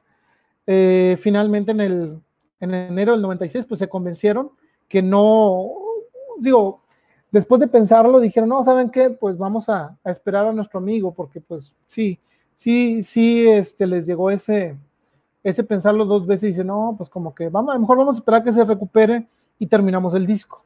Entonces, este, para el 26 de octubre pasó otra tragedia que no esperaban. y que bueno, yo nada más les digo una cosa, si algún día a ustedes les toca estar con YouTube y van a algún, alguna parte, no sé, cuiden bien sus cosas, no por ellos, sino porque siempre se les pierden. Entonces, el, 26 de octubre del 96, otra vez, eh, les filtraron material, eh, material de Discotech y Wake Up Deadman. La filtraron eh, porque alguien, nadie sabe quién, pues ahora sí que vamos a poder, se robó las grabaciones de esas canciones en su etapa inicial y no sabemos si las vendió o no, ¿verdad? Pero eh, sí se filtraron al público y todavía no estaban eh, terminadas, ¿no? Y bueno, pues ese fue un gran problema también para ellos, porque dicen, otra vez tenemos nuestro material en acabado y nos exhiben, como dicen, ya nos exhibiste. Y pues sí, eh, esto llevaría a problemas de logística más que otra cosa y pues bueno, ya ni modo, otra vez tomarlo por el lado amable, ¿no? Que te, que te quiten tu, tu material, pues bueno, ni modo. Paul McGuinness les eh, dio la opción de adelantar eh, la fecha de la gira o de poner la fecha de la gira. Y YouTube dijo, no, yo digo que sí, ponla para eh, abril, creo que si su fecha iba a ser en abril, para empezar el Pop Mart Tour. Según ellos, iban a acabar el disco para ese entonces. Estamos recordando que esto pasó en el 96 primero, ¿sí? Y eh, les digo, sí, como que para abril sí lo acabamos. Para abril del 97. Pues nada. Eh, para abril del 97 iba a empezar la gira. Y Mm, se supone que esto, este pop iba a estar listo para la Navidad del 96. Entonces, ustedes saben que preparar todo esto, digo, lo han visto con otros grupos e incluso YouTube, que y para las giras que hace YouTube, la logística es muy importante. O sea, no puedes tú retrasar nada y si ya tienes una fecha establecida, esa fecha es porque vas a mover muchas cosas. Entonces, eh, para Navidad, que ya se supone que iba a salir el disco, piden la banda, ¿sí? Un poco más de tiempo, ¿sí? Y dice, bueno, danos chance hasta marzo. Y si ustedes hacen las cuentas, a ver, marzo del 97 y la gira empieza en abril. O sea que van a tener semanas para todo lo demás. Pues bueno, así se lamentaron. Y eh, tan se lamentaron así que se les acabó el tiempo en el estudio. Y estuvieron grabando y modificando hasta el último minuto y dijo realmente que eh, estas canciones, muchos de ellos de la banda, eh, no lo sentiría como que si estuviera completo el disco, o sea, lo sentían como, como algo que no quedó bien hecho, pero pues la verdad como que el tiempo se les vino encima. Y quizá esa sea la razón, o más bien dicho, esa es la razón por la que podemos encontrar más adelante en la carrera de YouTube que de los, de los que más han hecho remixes son de las versiones de, de este disco. O sea, hay versiones de diferentes tipos y los fans no me dejarán mentir que si tú pones, eh, si buscas una versión de Mofo hay como cinco o seis de la misma canción, porque no les gustó, no les gustó cómo quedó. Pero bueno, ya sobre, creativamente sobre el disco, Bono ha dicho que este álbum empieza como una fiesta y termina como si fuera un funeral, ¿sí? Porque si tú te vas con el tracklist, que ahorita lo vamos a analizar un poco, te das cuenta que empieza muy prendido y acabas casi en el suelo, ¿no? Y ahorita vamos a irnos de canción por canción. Quizá eso ustedes nunca lo habían pensado, pero eh, vamos a verlo y se van a dar cuenta que, que Bono está en lo correcto. Y ya les va por qué. Empieza con Discotech, después Do You Feel Love, Mofo, If God Will Send His Angels, Staring at the Sun, Last Night on Earth, Gone, Miami, The Playboy Mansion, If You Wear That Velvet Dress, Please, y Wake Up Dead Men. Y fíjense, eh, pues ahí nos damos cuenta el cómo fue cambiando de ritmo, ¿no? Pues vamos a concentrarnos en algunas canciones. Seguro recuerdan el disco, perdón, el video de Discotech, donde salían disfrazados de Village People. Digo, hacían sus coreografías y todo. Y bueno, pues ahí nos damos cuenta de la, que la banda tiene sentido del humor, ¿no? Pero mucha gente no, no entendió el chiste. y los consideraron que estaba bizarro el, el, video, pero la verdad a mí se me hace uno de los más chistosos videos que he visto. Entonces, este, eh, en el DVD donde comenta el director, eh, no me acuerdo quién dijo que le ponía mucha, mucha enjundia a la coreografía. Creo que Adam Clayton era el que le ponía mucha enjundia y 10 a la coreografía. Y pues bueno, ya sabemos que pues también pero decían que el que le daba lo mismo y que le decían, eh, muévete para acá y muévete para allá y alza los brazos, era Larry Mullen Jr., como que no le gustaba, ¿no? como que ustedes lo pueden ver, incluso eh, si ven el video, fíjense nada más en Larry Mullen Jr. y van a decir, sí, no quiso bailar exactamente Mayela Escobar. Larry Mullen Jr. no quiso bailar, no, no quiso bailar y, les decía, pues yo no tengo que bailar me imagino que sacaba la barra de la espalda, ¿verdad? No, es que no era la espalda, ¿no? pero, pero bueno, también este, como que no, los tipos duros no bailan, supuestamente dijo Clint Eastwood, ¿no? Pero bueno, esto, esto podemos eh, recordarlo y nos damos cuenta que eh, la canción de Discotech, en vivo, sobre todo la versión que se aventaron en México, es una de, los, de más grandes, eh, digamos, canciones en vivo que, te manda... es una canción que puedes escuchar cualquier día de cualquier año, ¿no? Te prende, ¿no? Dice Mayela que se movía muy a fuerza, ¿sí? Se movía muy a fuerza Larry Mullen Jr. y no le, gustó tanto las coreografías y el Village People. Y después venía también la canción de Mofo, la canción de Mofo, eh, que también era otra vez, si ustedes se dan cuenta, eh, Bono le escribe mucho a su mamá. Eh, y ahorita es extraño que se metió mi mamá aquí a decirme hola. Buena onda, ¿no? Pues bueno, fíjense, Bono le escribió esta canción o venía partes de dedicarse a su mamá, ¿no? y si, si, ustedes no saben, la mamá de Bono se falleció a los 14 años, cuando él tenía 14 años, perdón, eh, falleció la mamá de Bono y bueno, ya puede ser recordada en muchas canciones, eh, por ejemplo, I Will Follow, de las viejitas Tomorrow y de las más recientes, creo que Iris. Y pues venimos de comentar la de Lemon, que también tiene ahí este, algunas referencias a su mamá. Y eh, Mofo es otra, otra de esas. Hay que recordar la versión en vivo de, de México también. La verdad, se acuerda, el Pop Mart lo hicieron desde México, el DVD, eh, pues ahí está toda la banda mexicana y es una gran audiencia siempre para, para las bandas grabar en México y pues bueno, ya saben, saben dónde quedarse, ¿no? Eh, para grabar un gran, si no, lo ha hecho My Chemical Romance y lo han hecho otros grandes eh, grupos que vienen y graban en México para que vean cómo se debe de prender la banda en un concierto en México, Ciudad de México, aclaro. Ciudad de México.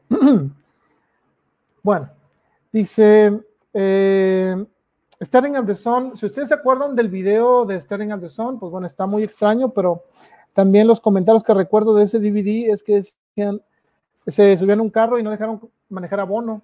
Creo que el que manejaba era. ¿Quién manejaba ese carro? Si alguien se acuerda quién manejaba el carro en en este, Starting at the Sun. El, creo que era Larry Mullen Jr. también, creo que ahí sí le gustó manejar su carro. Pues decía, no, aquí el que debe manejar el carro de YouTube en este video no es ni Bono, no es ni 10, ni es Adam Clayton, es Larry Mullen Jr. Y ahí estaba muy contento Larry Mullen Jr., creo, creo que era el que iba manejando. Y entonces estaba, estaba, pero ya me equivoqué de, de canción, no era en Starting at the Sun, era en Last Night on Air. No sé por qué me acordé de eso, pero Last Night on Air, bueno, vamos a saltarnos, ahorita regresamos a estar en Sun, pero Last Night on Air tiene un video en donde van en un carro los de YouTube y bueno, ven cada cosas raras, ¿verdad? Eh, véanlo, está muy bueno y salen estos, la banda manejando en un carro y Bono no maneja, sino que dice, sí, exactamente, sí, aquí nuestro amigo eh, Ángel Dávila nos saca de la duda, es cierto, es es Larry el que viene manejando y sí, pues dice, no, pues el, que debe manejar es Larry. Y bueno, eh, que para de una vez continuar con Last Night on bueno, hay que saber que esta canción no iba a aparecer en el pop, sino que se trabajó para su rupa, ¿sí? Eh, pero no la acabaron ahí, pues porque según esto, este, pues no les gustó, como que no iba con el, con la vibra del surrupa, el de Last Night on entonces la dejaron para trabajar después y bueno, aquí la acabaron. Sin embargo, y aunque suene irónico, fue la última canción que estuvieron trabajando eh, en el estudio para este disco. Les pasó lo mismo que, eh, que fue muy apresurado. Dicen que Bono no, no se le ocurría el coro, que hasta las 4 de la mañana, durante la última noche del estudio, a Bono finalmente se le iluminó eh, la inspiración o lo que sea que hace que Bono funcione. Y dijo, you gotta give it away. Y todos se quedaron así como que, ¿eh? Y dijo, you gotta give it away. Y es casi se le salió una lagrimita, ¿no? Dijo, you gotta give it away. Y ahí, con eso tuvieron. Y entonces dijeron, you gotta give it away y ya con eso dijeron, con eso se arma. Y la grabaron inmediatamente. Eh, y fue lo último que grabaron de ese disco. Ah, eh, y créeme, estuvieron a punto de no, eh, no ponerla. Y precisamente el que dice You Gotta Give It Away no fue. Si ustedes escuchan la, versión de estudio, el You Gotta Give It Away, y por eso les digo, fue The Edge al que escuchan ustedes en la grabación, You gotta give it away. Bueno, es The La segunda, ¿por qué? Porque Bono para este momento había perdido la voz y ya no tenía la potencia eh, para este disco. Pero bueno, eso es, eso es de la canción de Las Night y también hay una buena versión en México. Eh, no me cómo se llama un disco muy que, es de México, Hasta la Vista Baby, no. Algo así. Hasta la Vista Baby. Eso suena Terminator, pero yo me acuerdo que había un disco de YouTube en vivo, no sé si sea bootleg, pero era el disco de, de YouTube en México. Y bueno, ahí, ahí viene una muy buena versión de esto. Y esta canción de Last Night on Air, para mala suerte de todos, no ha sido interpretada en vivo desde el Pop Mart. Así que esperemos que algún día eh, la canten, pero sí, a lo mejor está muy difícil para, para Bono. Digo, no, no sé cómo funcione la, la voz de Bono, pero sí me imagino que es complicado cantarla. Regresando a Standing at the Sun, que es la que me salté, según ellos, ¿va? Esta canción fue una que le iba a hacer competencia a One. Y lo declararon, no estoy inventándome nada. Declararon eh, que esta canción, Staring at the Sun, era una competencia directa para decirme, esta es la nueva One. Digo, no decían que la nueva One, pero como que le podría competir en cuanto a calidad, en cuanto a sea emotivo. Y y la verdad, eh, a mí me gusta, pero sí, One creo que está muy por arriba. Este, a pesar de que sí se siguió tocando en versión acústica, pues tienen mucho de, tuvieron mucho sin tocarla, desde el Elevation Tour hasta el Experience y Innocent Tour en el 2018 se volvió a, tocar esta canción. O sea, tuvo un periodo muy largo de que no la tocaron en vivo.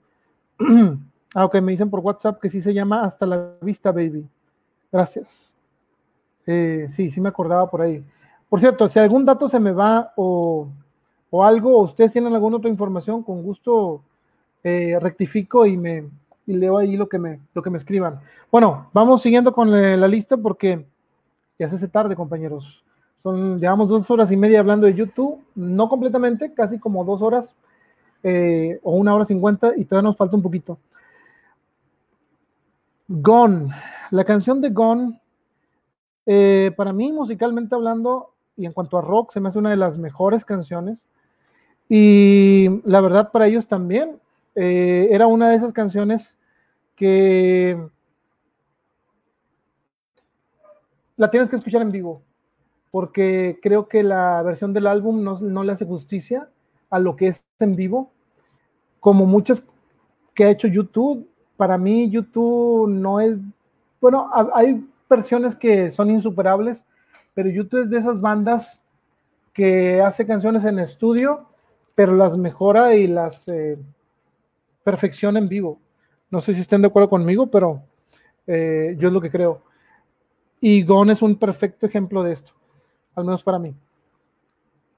Esta canción, eh, si todos sabemos que había una amistad grande entre YouTube y los camaradas de Inexcess, y sabemos también que tuvo un final muy triste Michael Hutchins, y a mitad del Pop Mart, cuando fallece Michael Hutchins eh, de Inexcess y gran amigo de Bono y la banda,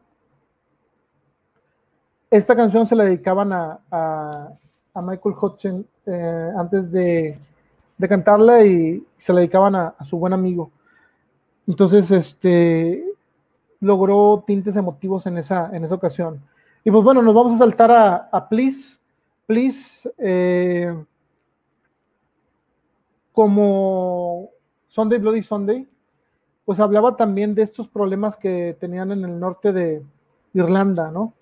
Eh, los problemas graves, tanto eh, tanta bronca que hubo ahí, que le dio abono para escribir, digamos que la segunda parte de Sunday Bloody Sunday, eh, en esa canción que se llama Please, y que si ustedes leen la letra está muy buena, de las mejores letras que que han existido eh, o que al menos yo reconozco como fan de la música y de las letras.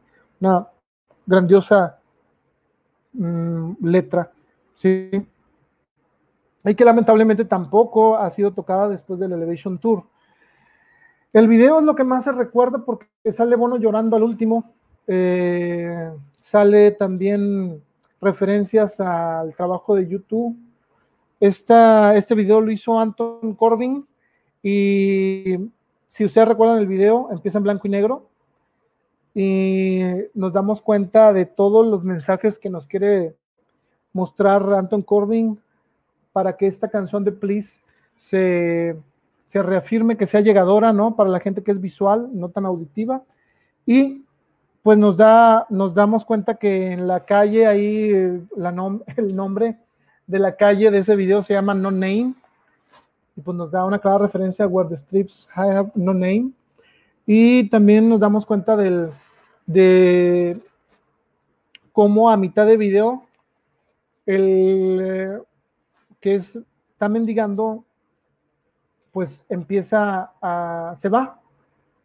Y muchos lo interpretan como que es Dios, que al principio está esperando que lo volteen a ver y no sé qué.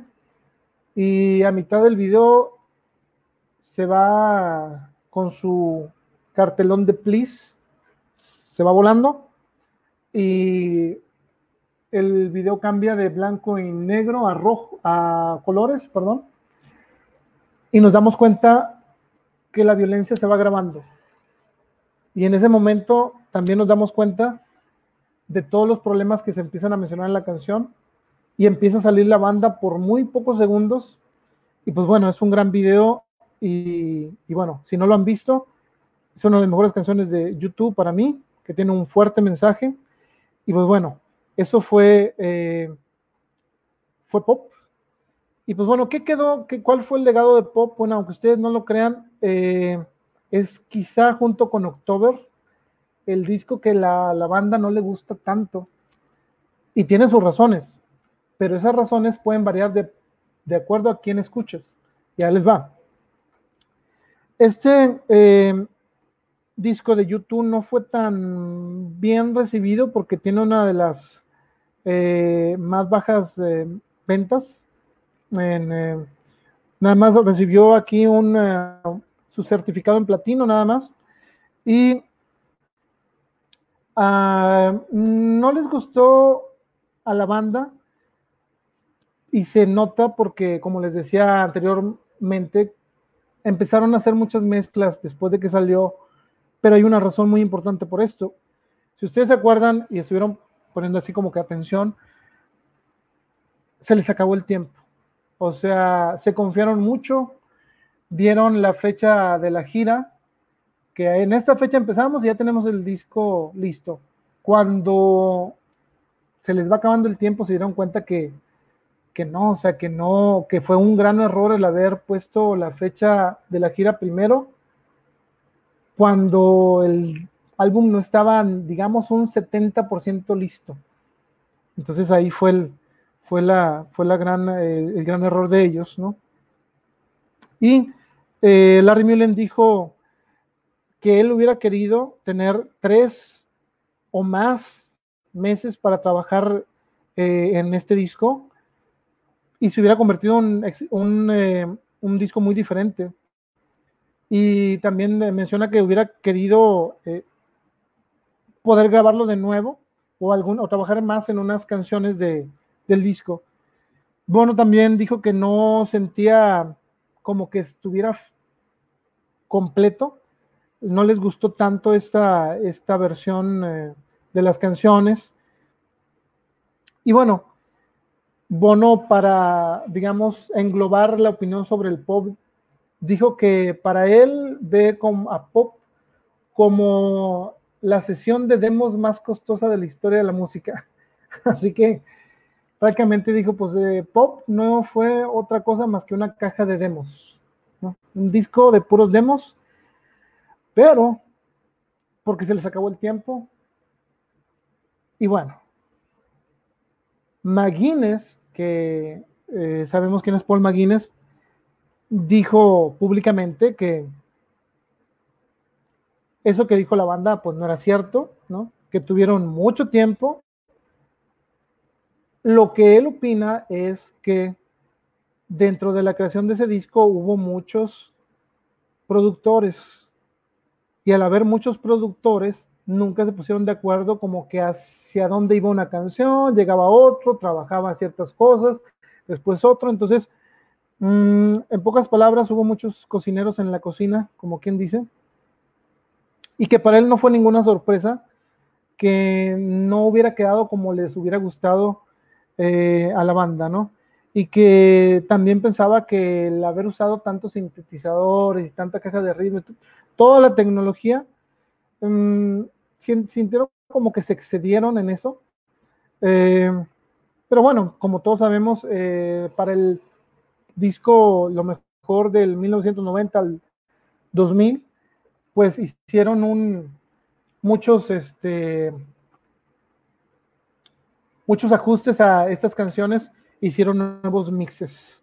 Así que si quieren escuchar lo que, lo que dice Bono, y pues bueno, el YouTube Pop para él es una caja de demos, pero pues qué gran caja de demos, ¿no? La verdad estuvo, estuvo bueno. Y pues bueno, hasta ahí fue lo del pop. Así que, eh, sin más por agregar del pop, pues nos pasaremos a, a, este disco que yo hice una encuesta y yo no sé para aquí la banda cuál cree que es el mejor, pero para mí me gusta mucho el Actum Baby y el Joshua Tree, pero este disco, no sé, quizá porque personalmente llegó en un momento indicado, como esos grandes discos, y el, todo lo que no puedes dejar atrás es el, para mí el mejor disco de YouTube, no sé ustedes.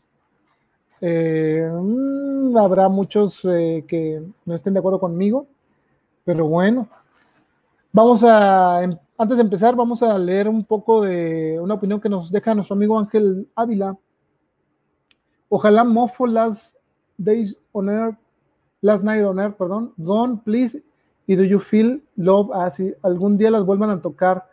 Puede ser en la gira Actum Baby del 30 aniversario, dijeron que pueden hacer esa gira. Hay rumores, sí, hay rumores que, digo, toda la banda se los está pidiendo. Y, la verdad yo pienso que deberían de hacer una gira para el SUTV.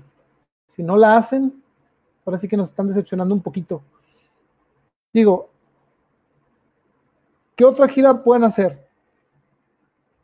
que alcance ese nivel que alcanzó Joshua Tree, pues el Sub TV. Para mí, como fan de la música, eh, es necesaria o necesario que salgan de gira con el Sub TV, cantando todo el Sub TV. Pero bueno, eh, qué bueno que ustedes también, y hay que ponerles gorro en su página, eh, para ¿cuándo empiezan a vender los boletos del Sub TV 2021? Así pónganle todos vayan y métanse a la página y pongan el mensaje a la página. ¿Para cuándo el SubTV 2021? Digo, lo más seguro es que vean que hay interés. Pero bueno, ahorita lamentablemente no sabemos hasta cuándo podremos ver a eh, estar en un eh, concierto, pero bueno, siempre queda la esperanza. Altas You Can Leave Behind sale el 30 de octubre del 2000 y con este nos vamos a despedir, compañeros. Espero que hayan disfrutado este, este súper especial de YouTube. Eh, ya llevamos dos horas con 44. Comparten, denle like, me gusta, etcétera. Eh, espero que les guste estos datos y pues eh, aprecio bastante que se queden hasta altas horas de la noche. Si se dan cuenta, ya es la una de la mañana casi. Entonces, este, lo siento por los que van a trabajar mañana como mi productora, que ni modo, si es. yo también voy a trabajar, pero ya hice mi trabajo de manera adelantada. Pero bueno, Gracias por hacer ese esfuerzo y quedarse acá en vivo. Y los que los van a ir mañana, pues. Ah, perdón, dice Ángel Ávila, exactamente, para el 2022 la gira el 30 aniversario del Acton Baby. Ok. Sí, bueno, entonces demos chance, chance, otro año. Qué bueno que es hasta el 2022. ¿eh? Ya parece entonces, esperemos que ya se haya normalizado todo. Aunque aquí dicen que nunca, ¿verdad? pero yo digo que sí se va, se va a arreglar esto. Entonces, el 30 de octubre del 2000 inicia, inicia eh, Bono y la banda El Milenio. Eh, y pues con este disco que la gente estaba esperando después de que pop no fue lo que ellos quisieran que hubiera sido, después de sacar barras según McGuinness, porque dijeron, sí tuvieron tiempo, no sean mentirosos. ¿Quién sabe? Eso dicen los productores, ¿verdad? Porque tampoco van a decir, ah, sí, es que nosotros apresuramos a la banda. tampoco van a tomar mucha responsabilidad. Pero bueno, sabrá Dios. o sabrá quien sea que usted, Wichiloposki, no sé. ¿Mm? Ok. Cuando, antes de, sacar esto, eh, para toda su, su gente fan de la banda, Bono comentó, vamos a volver a aplicar para ser la mejor banda del mundo. Estamos hablando que en el 2000 ya había mucha competencia eh, de muchos géneros y ya no era, digamos, eh, el rock únicamente el que reinaba en el gusto de la gente, ¿no? Empezaban una, eh, un periodo, y fíjense, parece como si fuera ayer, pero estamos hablando de hace 20 años. Y eh, pues era lo que ellos querían, volver a ser la mejor banda del mundo. ¿Lo lograrían o no lo lograrían? Bueno, si no ustedes no saben la historia, pues quédense. Dice, el álbum no se iba a llamar Todo lo que puedes dejar atrás, se iba a llamar You to Falson. o sea, una U y un 2000 al lado. Pero afortunadamente no se llamó así. Y pues ganaron siete Grammys. Es el único álbum en la historia que diferentes canciones grabaron, eh, ganaron eh, la canción del año, el Record of the Year. La, ganó en el 2001 Beautiful Day y en el 2002 Walcon. Y de Walcon se van a decir muchas cosas ahorita, así que si ustedes no saben las historias del Walcon, pues, están complicadas de todos los aspectos. Fíjense, se reunieron ahora sí con dos productores, Brian Eno y Daniel Lanois. Y ustedes dicen, ¿y esos quién son? Bueno, se han puesto un poco de atención o si se acuerdan. Bueno, ellos produjeron el Unforgettable Fire, el Joshua Tree y el Acton Baby. Nada más. O sea, no hay sorpresa el por qué les iba a salir un gran disco. A diferencia del error que cometieron con Pop y la gira de Pop, eh, cuando les preguntaron a YouTube, oye, bueno, que ya están trabajando en el, en el álbum, ¿para cuándo programamos la gira? Les dijo, no, no sabemos. Nosotros no vamos a poner eh, que la gira va a empezar tal día, porque vamos a tomarnos nuestro tiempo. Entonces,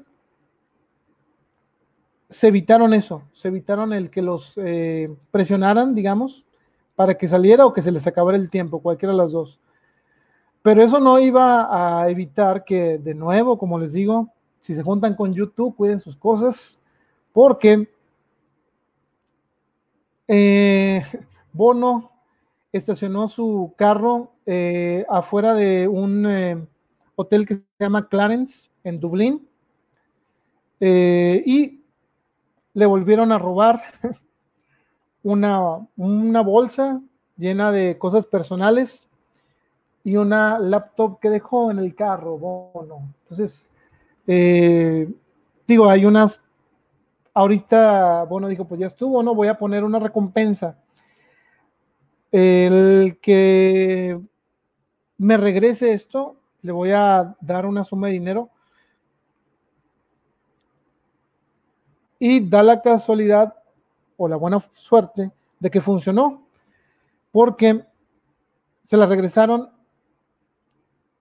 un, eh, señor, la, un irlandés, precisamente, compró esa computadora usada, pensó que era de buena fuente y cuando la abrió se dio cuenta que salía una, una foto de Bono y aparte de eso encontró eh, fotos personales de Bono con su hija y con su, no, perdón, con Elia Bob, así se llama.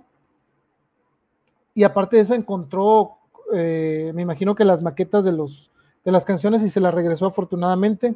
Se puso en contacto con la banda y supuestamente, bueno, yo digo que sí, le dieron esa recompensa y me imagino que, pues no sé qué más, qué más habrá pedido, pero por el agradecimiento yo creo que le entregaron todo lo que pidió. Entonces, eh, ahorita sí como que se salvaron, ¿no?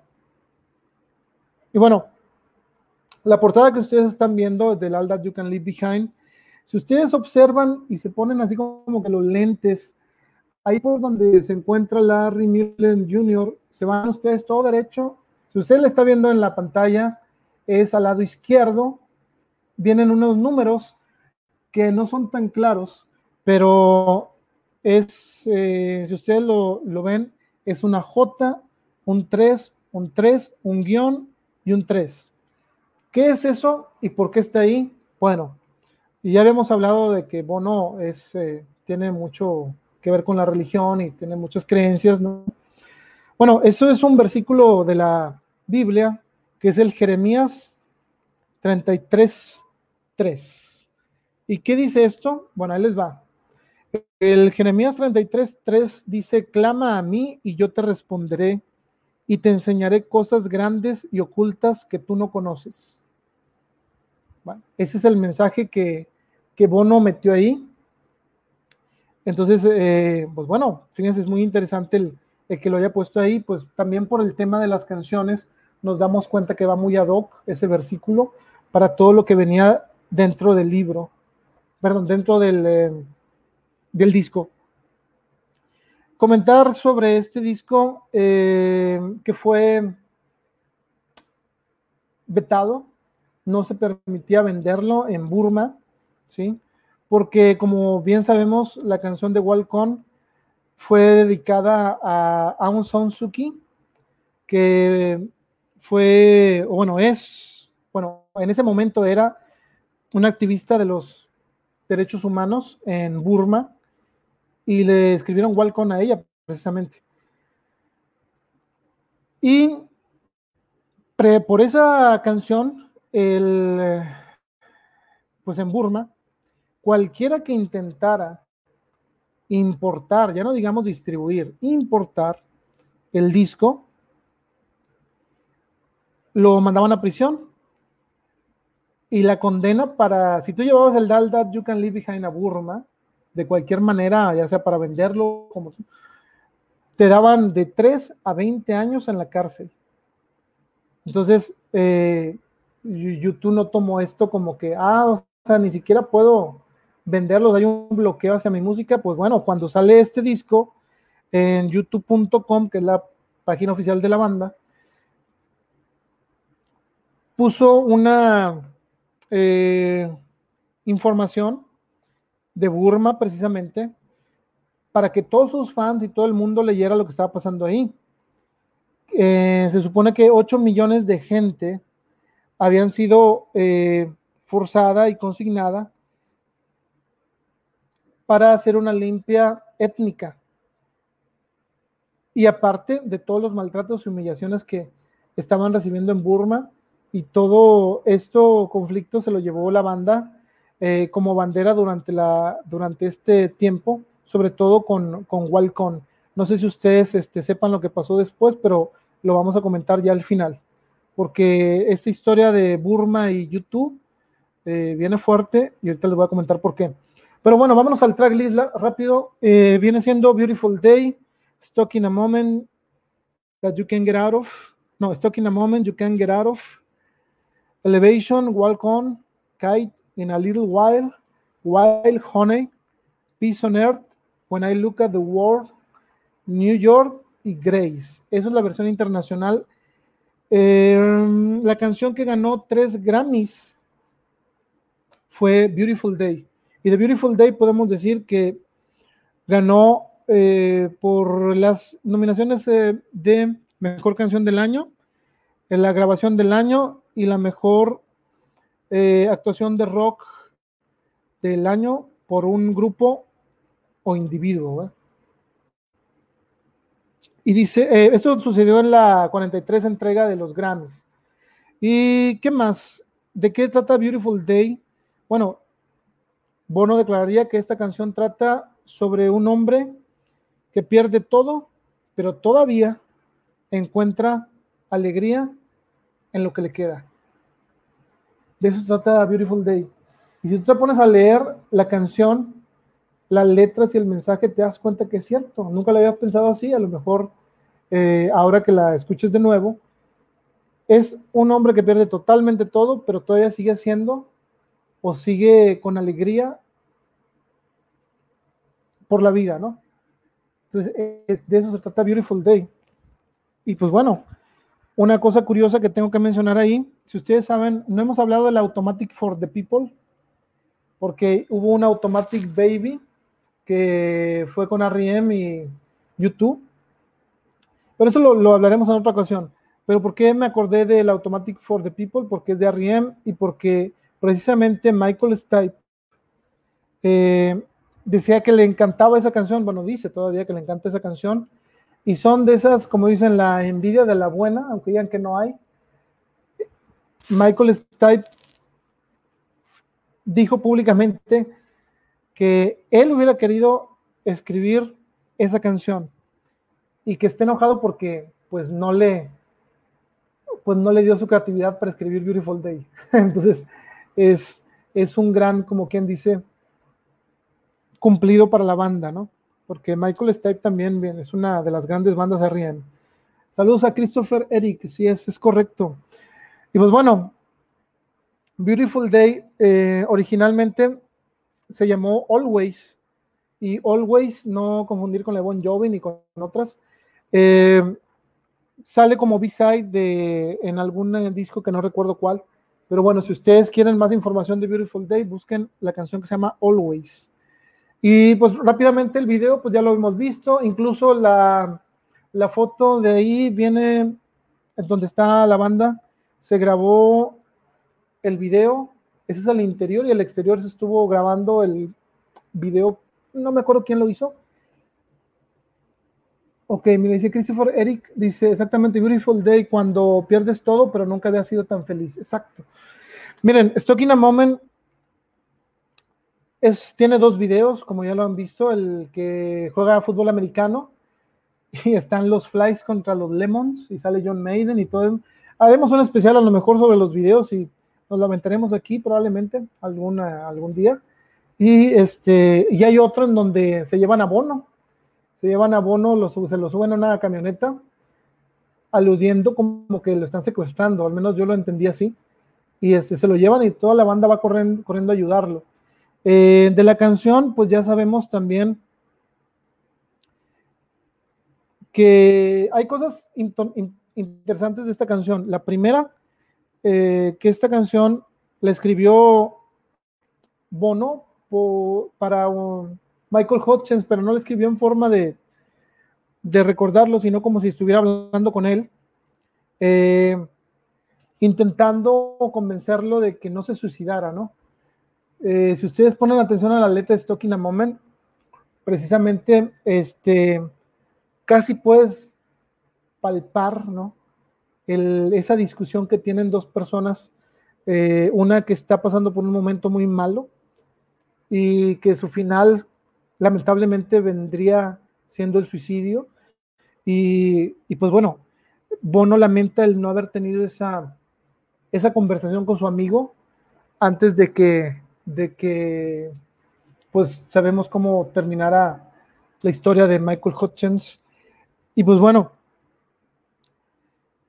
eso es una de, las grandes eh, canciones que a veces uno no, no, les toma tanta atención a la letra y ya después que te la explican dices, oh, sí, ya me fijo en todo lo que está diciendo y, y tiene sentido, ¿no? Pasar por un momento muy malo, que el que parece que no puede salir, pero bueno, siempre tienes que recurrir a otras opciones.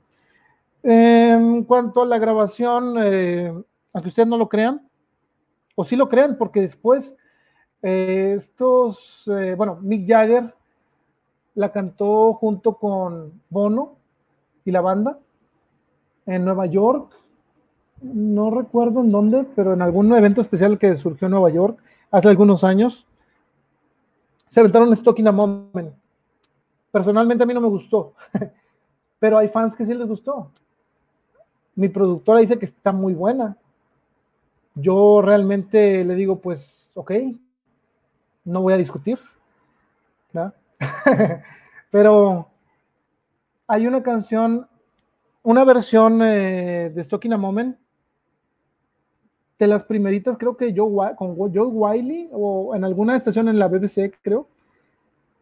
La verdad, saben que soy muy malo para recordar esos datos y los debí haber escrito, pero se nada más dice This is for Michael Hutchins y empieza la canción y empieza Bono casi gritando toda la voz que le quedaba y se venta Walcon muy, muy, muy llegadora y están como en una estación de radio o en un estudio de grabación y este, está muy buena, muy buena esa canción.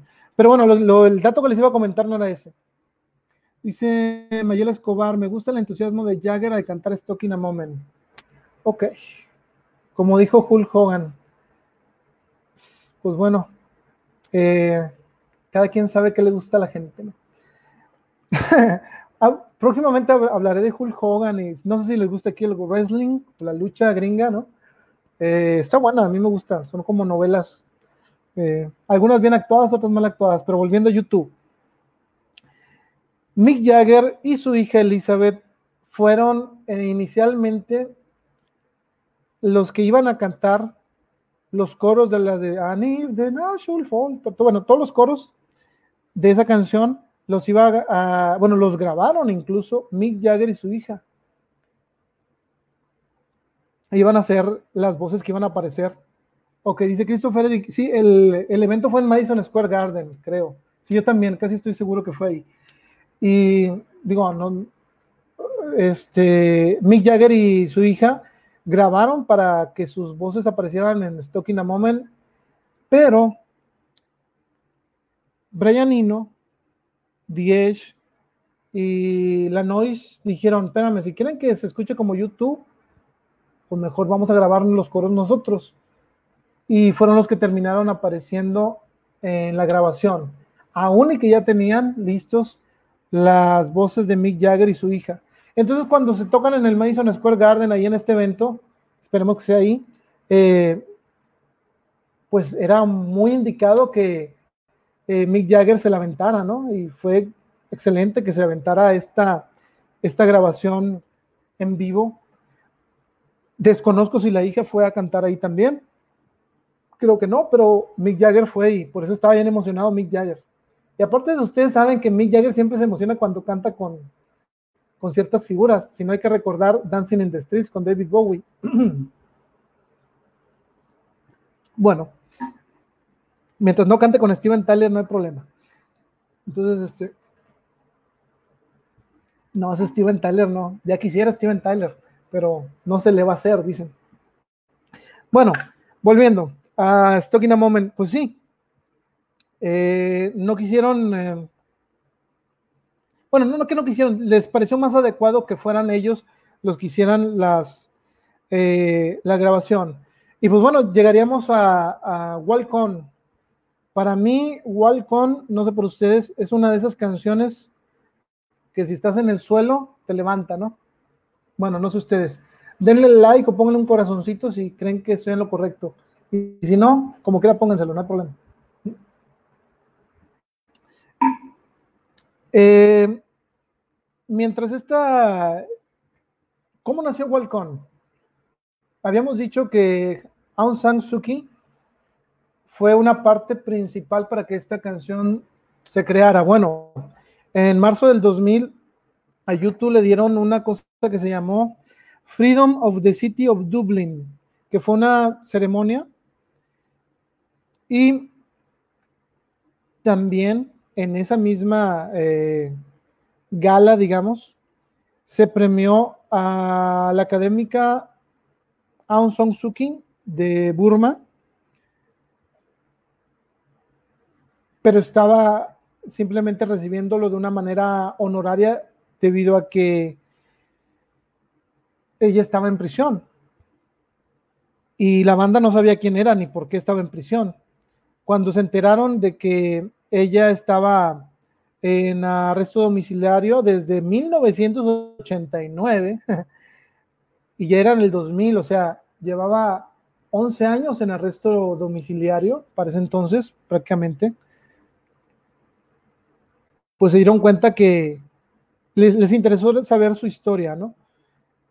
Y pues bueno, esa historia llevó a Walcón. Bono diría en eh, algunas eh, entrevistas que empezó a escribir esa canción primero desde la perspectiva de Aung San Suu Kyi, pero no de ella, sino de su esposo y de su hijo, imaginando que ellos estaban viviendo todos los días pues, muy tristes, ¿no? Sabiendo que que ella estaba alejada de ellos y no sabiendo realmente qué tanto estaba sufriendo. Pero que al final no le gustó tanto la idea eh, y cambió todas las letras que ya había hecho, ¿sí? Y se enfocó a que esta canción hablara más sobre el amor que una persona siente al dejar una relación por o algún lugar por todas las razones correctas. Digamos, yo sí le encuentro un eco a Pride in the Name, in the name of Love, que digo, Aung San Suu Kyi prefirió el arresto domiciliario y perdió su familia en el proceso, o al menos la tuvo en pausa hasta el 2010. Y pues bueno, Bono tomó esto como una de las, eh, no sé, lo más noble que puede hacer una persona en cuanto a sacrificio, es, eh, diría que fue lo correcto, aunque su corazón le dijera otra cosa, ella tenía que luchar por la libertad. Entonces, eh, por eso surgió Walcón. Entonces, cuando Bono fue eh, a cantar esta canción, pues siempre tenían en mente a Aung San Suu Kyi.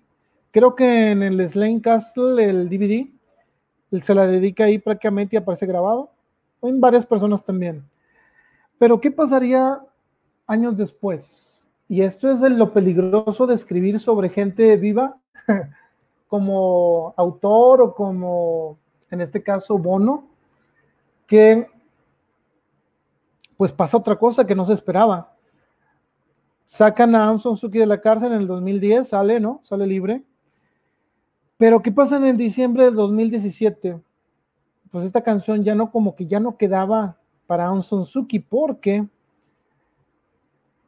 hubo un genocidio allá en Burma que le tocó a los musulmanes. Se llama, tristemente, se llama el, el genocidio, se llama Rohingya Musulmans, no, perdón, perdón ahí, Rohingya, ah, disculpen que si no lo pronuncio bien porque es Muslims, ¿sí? A estos musulmanes que son de Rohingya, Aung San Suu Kyi, digamos que no ni intervino ni dijo nada, se hizo de la vista gorda, eh, como si no hubiera existido, lo cual molestó mucho a Bono. Realmente dijo que sintió náuseas. Y desde ese momento, ya estamos hablando del diciembre de 2017, cada vez que piensa o dice algo, de esa canción quiere que la gente piense que ya no es para un Sonsuki, que cayó esa, pues ese genocidio, ¿no? Eh, sino que ahora se, se, los dedica. Ok. Mm, sí, es, ok, se los dedica a los Rongya Muslims, ¿sí? Y pues bueno, ese es un dato que eh, mucha gente no sabe, que ya, ya no, quizá ya hasta ni la vaya, bueno, no sé si la vaya a tocar o no, no sé si la ha tocado, no he, no he revisado los setlists de esta última gira tan detenidamente, pero creo que ahí sí nos llevó entre las entre los pies a un Sonsuki regándola, ¿verdad? Porque probablemente va a ser difícil escuchar a Walcon de nuevo. O quién sabe, a lo mejor Bono, como bien dice, ahora se la va a dedicar al otro, pero uno sabe que cuando le escribes a alguien, pues ya no es lo mismo. Entonces, Eh, pues bueno, ese es un dato actual que deberíamos de saber. Pero bueno, Kite, Kite, eh, ¿quién? Dice, ok, ok, aquí me dice Christopher Eric, mm, ya no, ya no la tocan, dice. Pues sí, ahorita como, es como les digo, yo hablando de un punto de vista como escritor, eh, es difícil cuando haces algo sobre alguien, pues ya no, ya no te parece igual, ya no sientes la misma efusividad. Entonces, me imagino que, que ya Bono no está, no está muy a gusto tocando esto en vivo. Y pues bueno, vamos a llegar a la canción de Kite, pero antes de llegar ahí, vamos a ver qué nos comentan nuestros amigos. Ahora sí que se quedaron con nosotros todo el programa. Llevamos tres horas con once minutos y créanme que probablemente llegamos a la cuarta y hasta ahí, porque ya no nos acabamos esto y nos vamos todos a dormir. Dice, Kite para mí la mejor de este disco y en vivo mejor y la versión que tocaron en Vertigo Tour, Australia Fregón. Sí, creo que se la dedicaron a un artista, ¿no? A una actriz, perdón. Ángel Ávila, creo que se la, se la dedicaron a Blanchett, creo. Se dio muy feo la pronunciación ahí, discúlpenme. A ver, ¿qué? A ver, la productora, ¿me ayuda con el dato, por favor? Kate Blanchett. Kate Blanchett, qué bien. Ay, disculpe. Creo que esa es la versión que mencionas. Se, se la empiezan dedicando, dedicando a ella, algo así. Y sí, está muy buena, muy buena. Y esta es una de las canciones más llegadoras, créanme. Y dice, sí, la mejor del disco. Fíjate que sí, pudiera ser, pudiera ser que sí. Durante el proceso eh, de creación, bueno, estaba teniendo problemas, como ya sabemos, del 97. Incluso hay unos conciertos que se los aventó afónicos. Y este 10 hacía mucho trabajo para cubrir la voz. Le pasó prácticamente lo que le Digo, no sé qué tipo de gravedad tuvo, pero sí se oía muy lastimada la voz. Algo similar le pasó a Bon Jovi y algo muy extremo le pasó a Saúl Hernández de Caifanes, después Jaguares. Eh, esas voces sí son, son difíciles de mantener y, y en el caso de Bono estaba pasando por un periodo muy difícil para eso. Pero eh, al momento de, no sé si ustedes sepan la, la, letra, pero al momento, yo digo que sí, al momento de cuando dice, I'm a man, I'm not a child, o que dice, yo soy un hombre, no soy un niño, Bono da un grito y al momento de, de grabarla, Diez otra vez se quedó así como que, ¿no? Y toda la banda se quedó, no manches, o sea, es como que acabo de escuchar al Bono de los ochentas, que podía llegar a ese, nivel de voz, a ese falseto, digamos, porque no lo había usado Bono, porque ya no podía realmente. Como bien dice nuestro amigo ahorita que mencionó que ya no le daba para cantar ciertas canciones, menos para grabarlas. Entonces, cuando regresó esa voz, todos se quedaron así en el estudio como que helados, ¿no? Adam Clayton diría que fue un momento memorable porque no habían escuchado a Bono cantar de esa manera desde ya hace bastantes años. Y estamos eh, hablando de gente que lo acompañaba prácticamente todos los días y que estaba ahí cuando cantaba. Entonces eh, fue como que esa voz regresaba a Bono después de haberlo abandonado por muchos años incluso.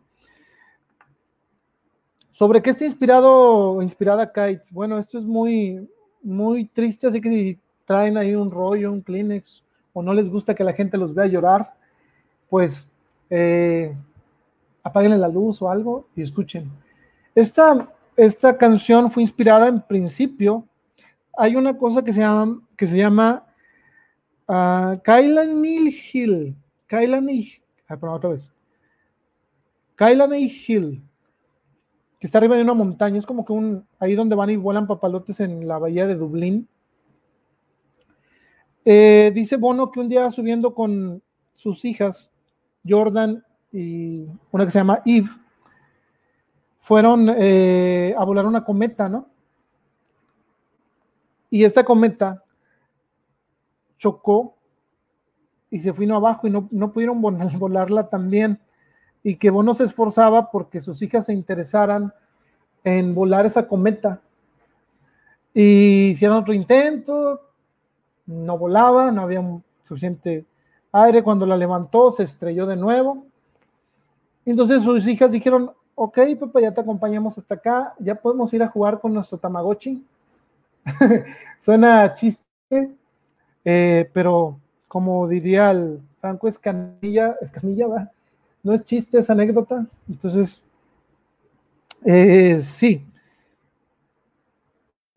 En ese momento Bono se dio cuenta que sus hijas ya tenían otros intereses y que ahorita empezaron con que decir, bueno, ya me quiero ir a jugar yo sola en mi Tamagotchi, pero que con el tiempo iba a llegar un momento que sus hijas ya no, no es que no lo iban a necesitar para jugar, sino simplemente ya no iba a ser tan necesario dentro de su vida.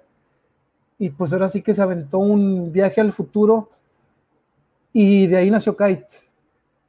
Del saber que algún día nosotros, para todas las personas, en especial los hijos, pues ya no vamos a ser así como que relevantes. Y si no, acuérdense ustedes cuando los llevaba su mamá de la mano a la escuela y berreaban, ¿verdad?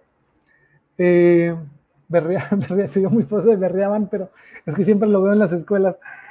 Y no quieren dejar a su mamá, pero pues tienen que hacerlo. Pues bueno, va a llegar un momento en el que les dé, así como que no, yo me voy solo. Y eso es lo que, lo que Bono eh, sintió esa vez que sus hijas, en vez de volar el cometa e intentar volarlo de nuevo, pues eh, le dijeron, bueno, ya me quiero ir a jugar con mi Tamagotchi, ¿no? Entonces empezó a escribir esto. Como dice nuestro amigo Christopher, sí, Kite es una canción que habla de cuando tienes que dejar ir a alguien, que dejar ir a alguien, perdón, y que puede ser amor, un padre, un amigo. Muy bien, eso lo, lo comentaba Bono en vivo, sí recuerdo el Boston Elevation Tour, muy emotiva, por cierto, esa, pero estuvo más fuerte la Slane Castle.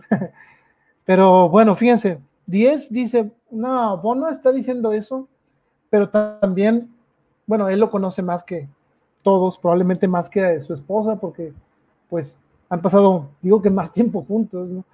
Y dice Diez que también ahí hay unos fragmentos que, que se inspiraron porque su papá se estaba muriendo eh, de cáncer, Bob Hudson, eh, se estaba muriendo de cáncer y, y aunque Bono no lo aceptara o no pudiera verlo, sabía al menos 10 eh, que Kite también era como que una carta de despedida para, para su papá, ¿no? Entonces, eh, bueno, esa carta de despedida después se, se haría realidad cuando esta, eh, cuando sale Stuck in a Moment, no, perdón, cuando sale Sometimes You Can Make It on Your Own, pero eso va a ser la, eh, para la siguiente semana. Ahorita me llega un, un beeper, todavía tengo mi beeper y me van a decir, eh, se lo dedico a Josie. no sé qué me mandaron por aquí, discúlpenme, mi productora. Josie, ¿quién es Josie? ¿El de Mario Bros o qué? bueno, a ver. Ah, no, no, no, ahorita, ahorita, todavía eso no va. Ay, discúlpenme. bueno, sí, para que no lloren, porque sí, está muy, muy triste. Digo, todos hemos perdido a alguien, como dice Christopher, y, y bueno, también nos hemos sentido que ya no somos necesarios. Eh, Bono cambiaría lo del último de las estrellas de rock por lo último de las estrellas de ópera, como reconocer a la despedida de su papá, eh, porque su papá, si ustedes saben, que él era o siempre quiso ser un profesional, un cantante profesional de ópera.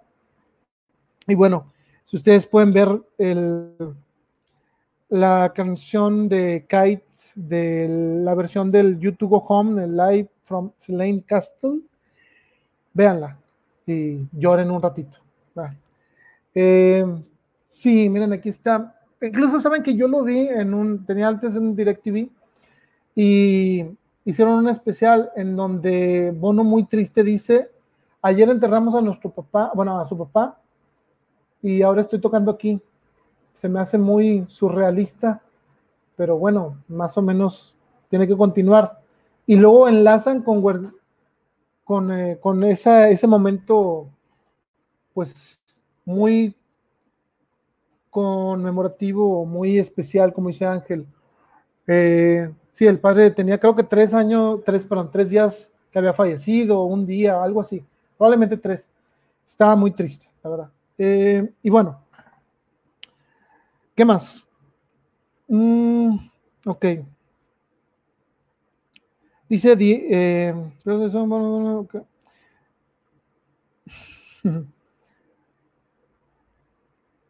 Sí, como dicen, la canción al principio tenía esa experiencia con su hija y después, como dijeron, es una metáfora eh, en donde nosotros tenemos que dejar a las personas ir eh, porque es la realidad, ¿no? Y pues bueno, eso fue Kite.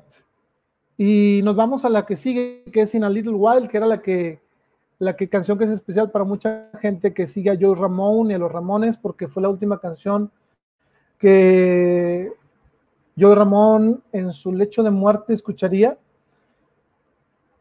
Y eso lo hizo muy memorable. Yo soy fan de los Ramones.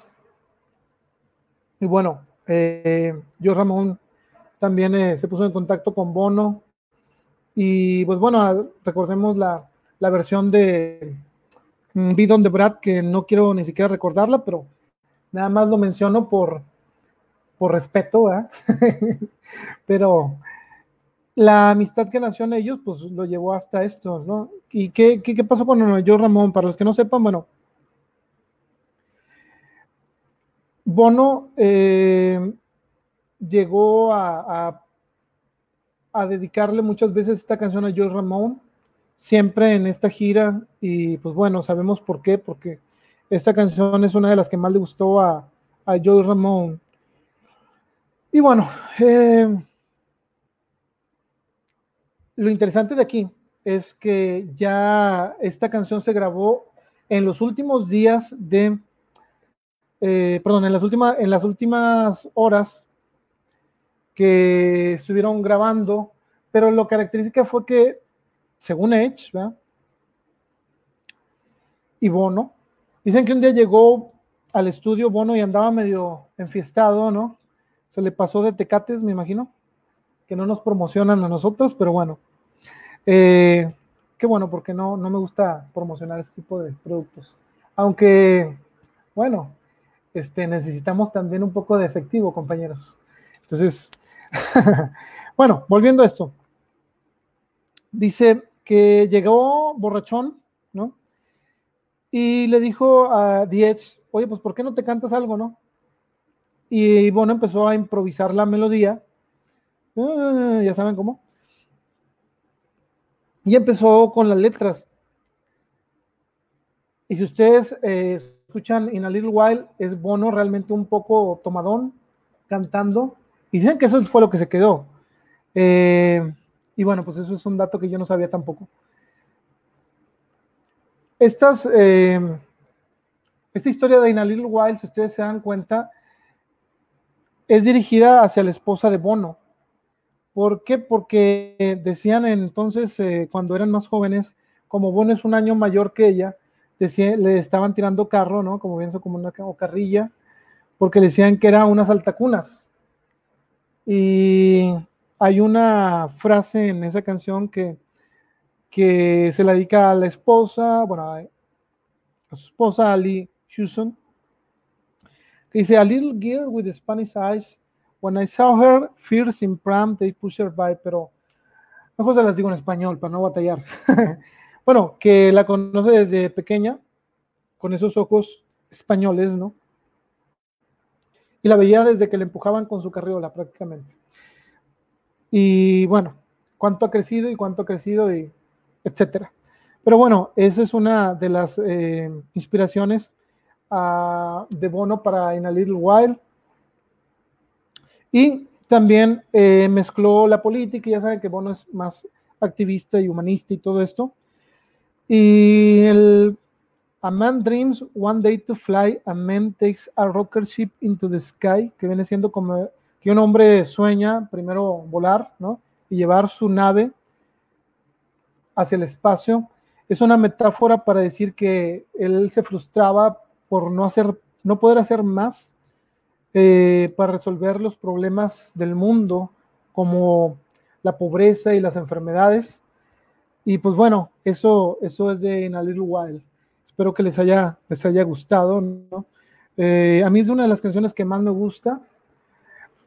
Incluso esta sí, a diferencia, me gusta más la versión acústica que la versión que quedó en el estudio. ¿sí? Usted dirá que soy Contreras y probablemente tenga razón, pero bueno, no pasa nada. Eh, así, así sucede cuando ocurre, que son muchos sinónimos, pero bueno, da lo mismo. Piso Nerd, ya vamos a terminar. Piso Nerd eh, fueron las últimas que se grabaron eh, antes de que la propia banda se pusiera a decir, ya con esto ya tenemos el disco, se acabó. Pero fíjense, ¿en qué fueron inspiradas? Y esto es muy importante, fueron inspiradas en un coche bomba, en un acto terrorista eh, que surgió otra vez en, en, el norte de Irlanda el 15 de agosto de 1998. Esa canción se escribió prácticamente ese día. Bono estaba viendo esa noticia del ataque terrorista que lo cometió un grupo paramilitar que se llamaba, eh, o se llama, desconozco, Real Irish Republican Army, que viene traducido como el, el ejército republicano, el Real, perdón, Real Irish Republican Army, como que los verdaderos irlandeses del ejército republicano. Mató a 29 personas. Eh, y bueno, según Bono declaró que ese fue uno de los días más, de los peores días que ha tenido, fuera de las eh, de los días en los que ha perdido a alguna persona por fallecimiento, por otra cosa, pero fue de los días más oscuros y más tristes que le haya tocado vivir. Entonces, eh, este ataque terrorista surgió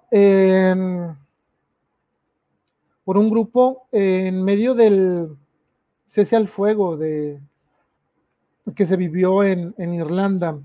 Las personas que murieron incluyeron a una persona que estaba, una mujer que estaba embarazada de gemelos, eh, y no nada más mataron a esas personas, sino que 220 personas más resultaron heridos.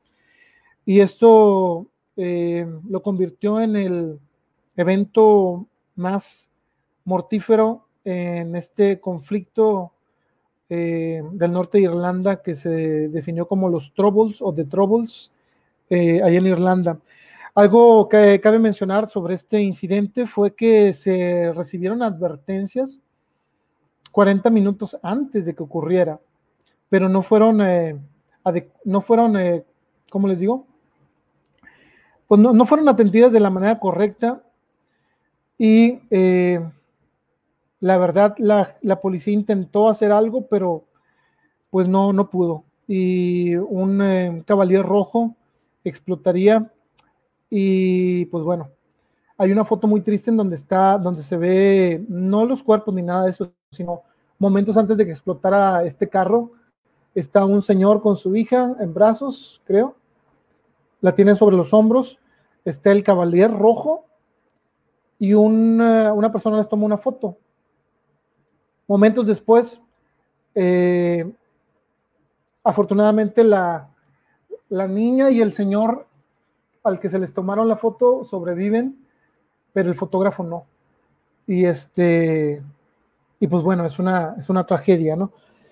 Y bueno, sin esta no, no habría la, la posibilidad de que existiera esta canción, así que, eh, pues bueno, lamentablemente nos, nos, damos cuenta que ciertos eventos eh, nos inspiran a crear cosas y pues bueno, así tiene que ser, decir algo es bueno y pues bueno, una, es una, una manera eh, que tiene Bono de, digamos, aceptar esta realidad. Y bueno, vamos a continuar con la siguiente canción. Mm, por cierto, esta canción eh, completa, eh, la que sigue se llama When I Look at the World, que se llama Cuando miro al mundo. También va más o menos como que en esta, en esta línea. Eh, esta canción nunca ha sido interpretada en vivo. Si acaso un fragmento en, en Bad, por ahí del 2001. Y se trata sobre una persona que, debido a las tragedias que ha visto que le han ocurrido, está perdiendo la fe.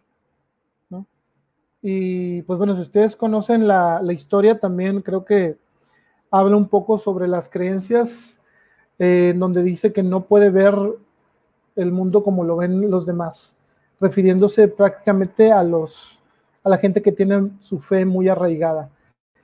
Este. Ok, dice.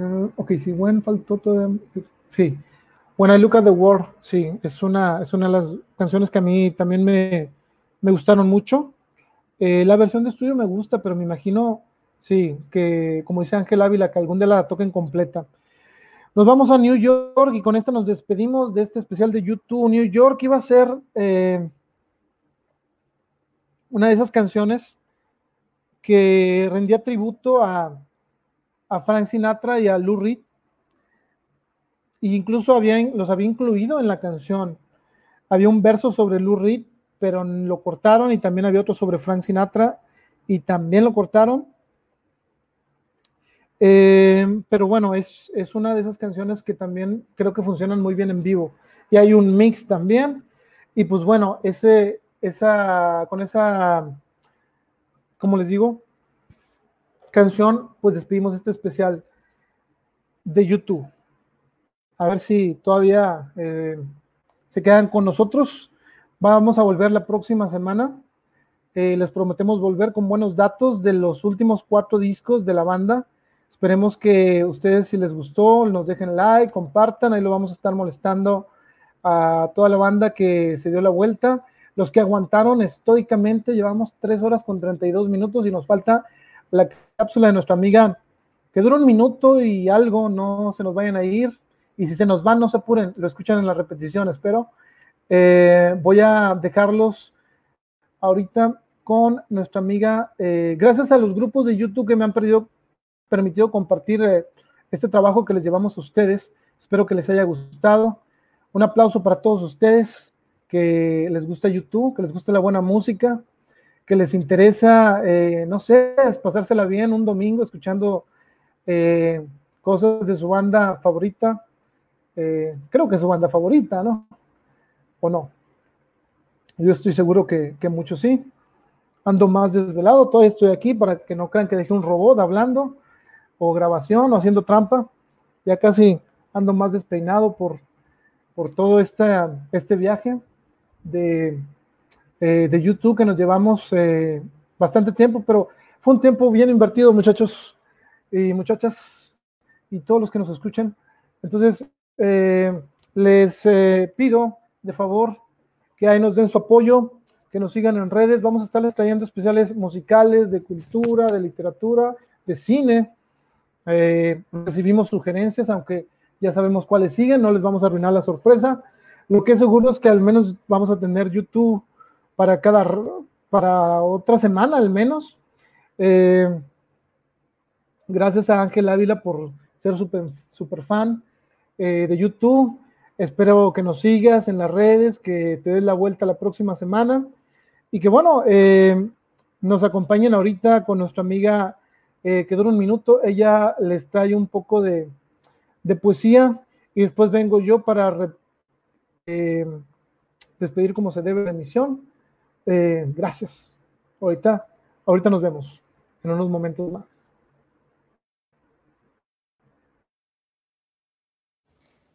De Juana de Ibarburu.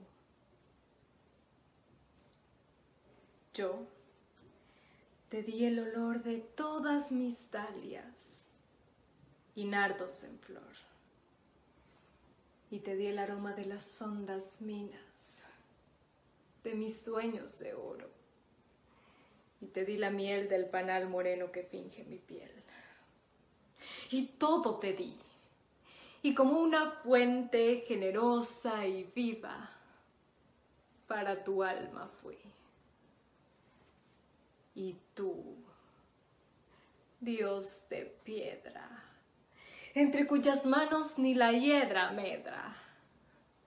Y tú, Dios de hierro, ante cuyas plantas velé como un perro. Desdeñaste el oro, la miel y el olor. Y ahora retornas, mendigo de amor, a buscar las dalias, a implorar el oro, a pedir de nuevo todo aquel tesoro. Óyeme, por diosero. Ahora que tú quieres, ahora yo no quiero. Si el rosal florece es ya para otro que en capullos crece. Vete, Dios de piedra, sin dalias, sin flores, sin fuentes, sin piedra, igual que una estatua a quien Dios bajara del plinto por fatua. Vete, Dios de hierro que junto a otras plantas se ha tendido el perro.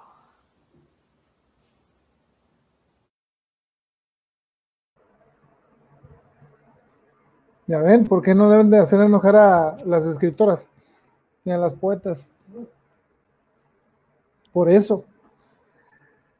Pero bueno, ni modo. Eso es lo que podemos decir. Y gracias a los compañeros que aguantaron, traigo estos lentes para acostumbrarme a las ojeras de mañana. Este, y bueno, tenemos que despedirlo como se debe. Ángel Ávila dice, esperaré la segunda parte. Esta es la segunda parte. La primera parte está en, dentro de ahí de los videos en Spotify. Síguenos en Spotify. Y gracias a Christopher Eric. Gracias por el especial de YouTube, muy bueno. No, al contrario, gracias a ustedes. Sin su apoyo esto no se hace. Así que gracias a ustedes por venir a apoyar a su banda, apoyar a desde la estación, a esperar que les traigamos más contenido, a, no sé, a mantenerse seguros. Y pues, ¿qué más les puedo decir? Más que, ¿qué les puedo decir?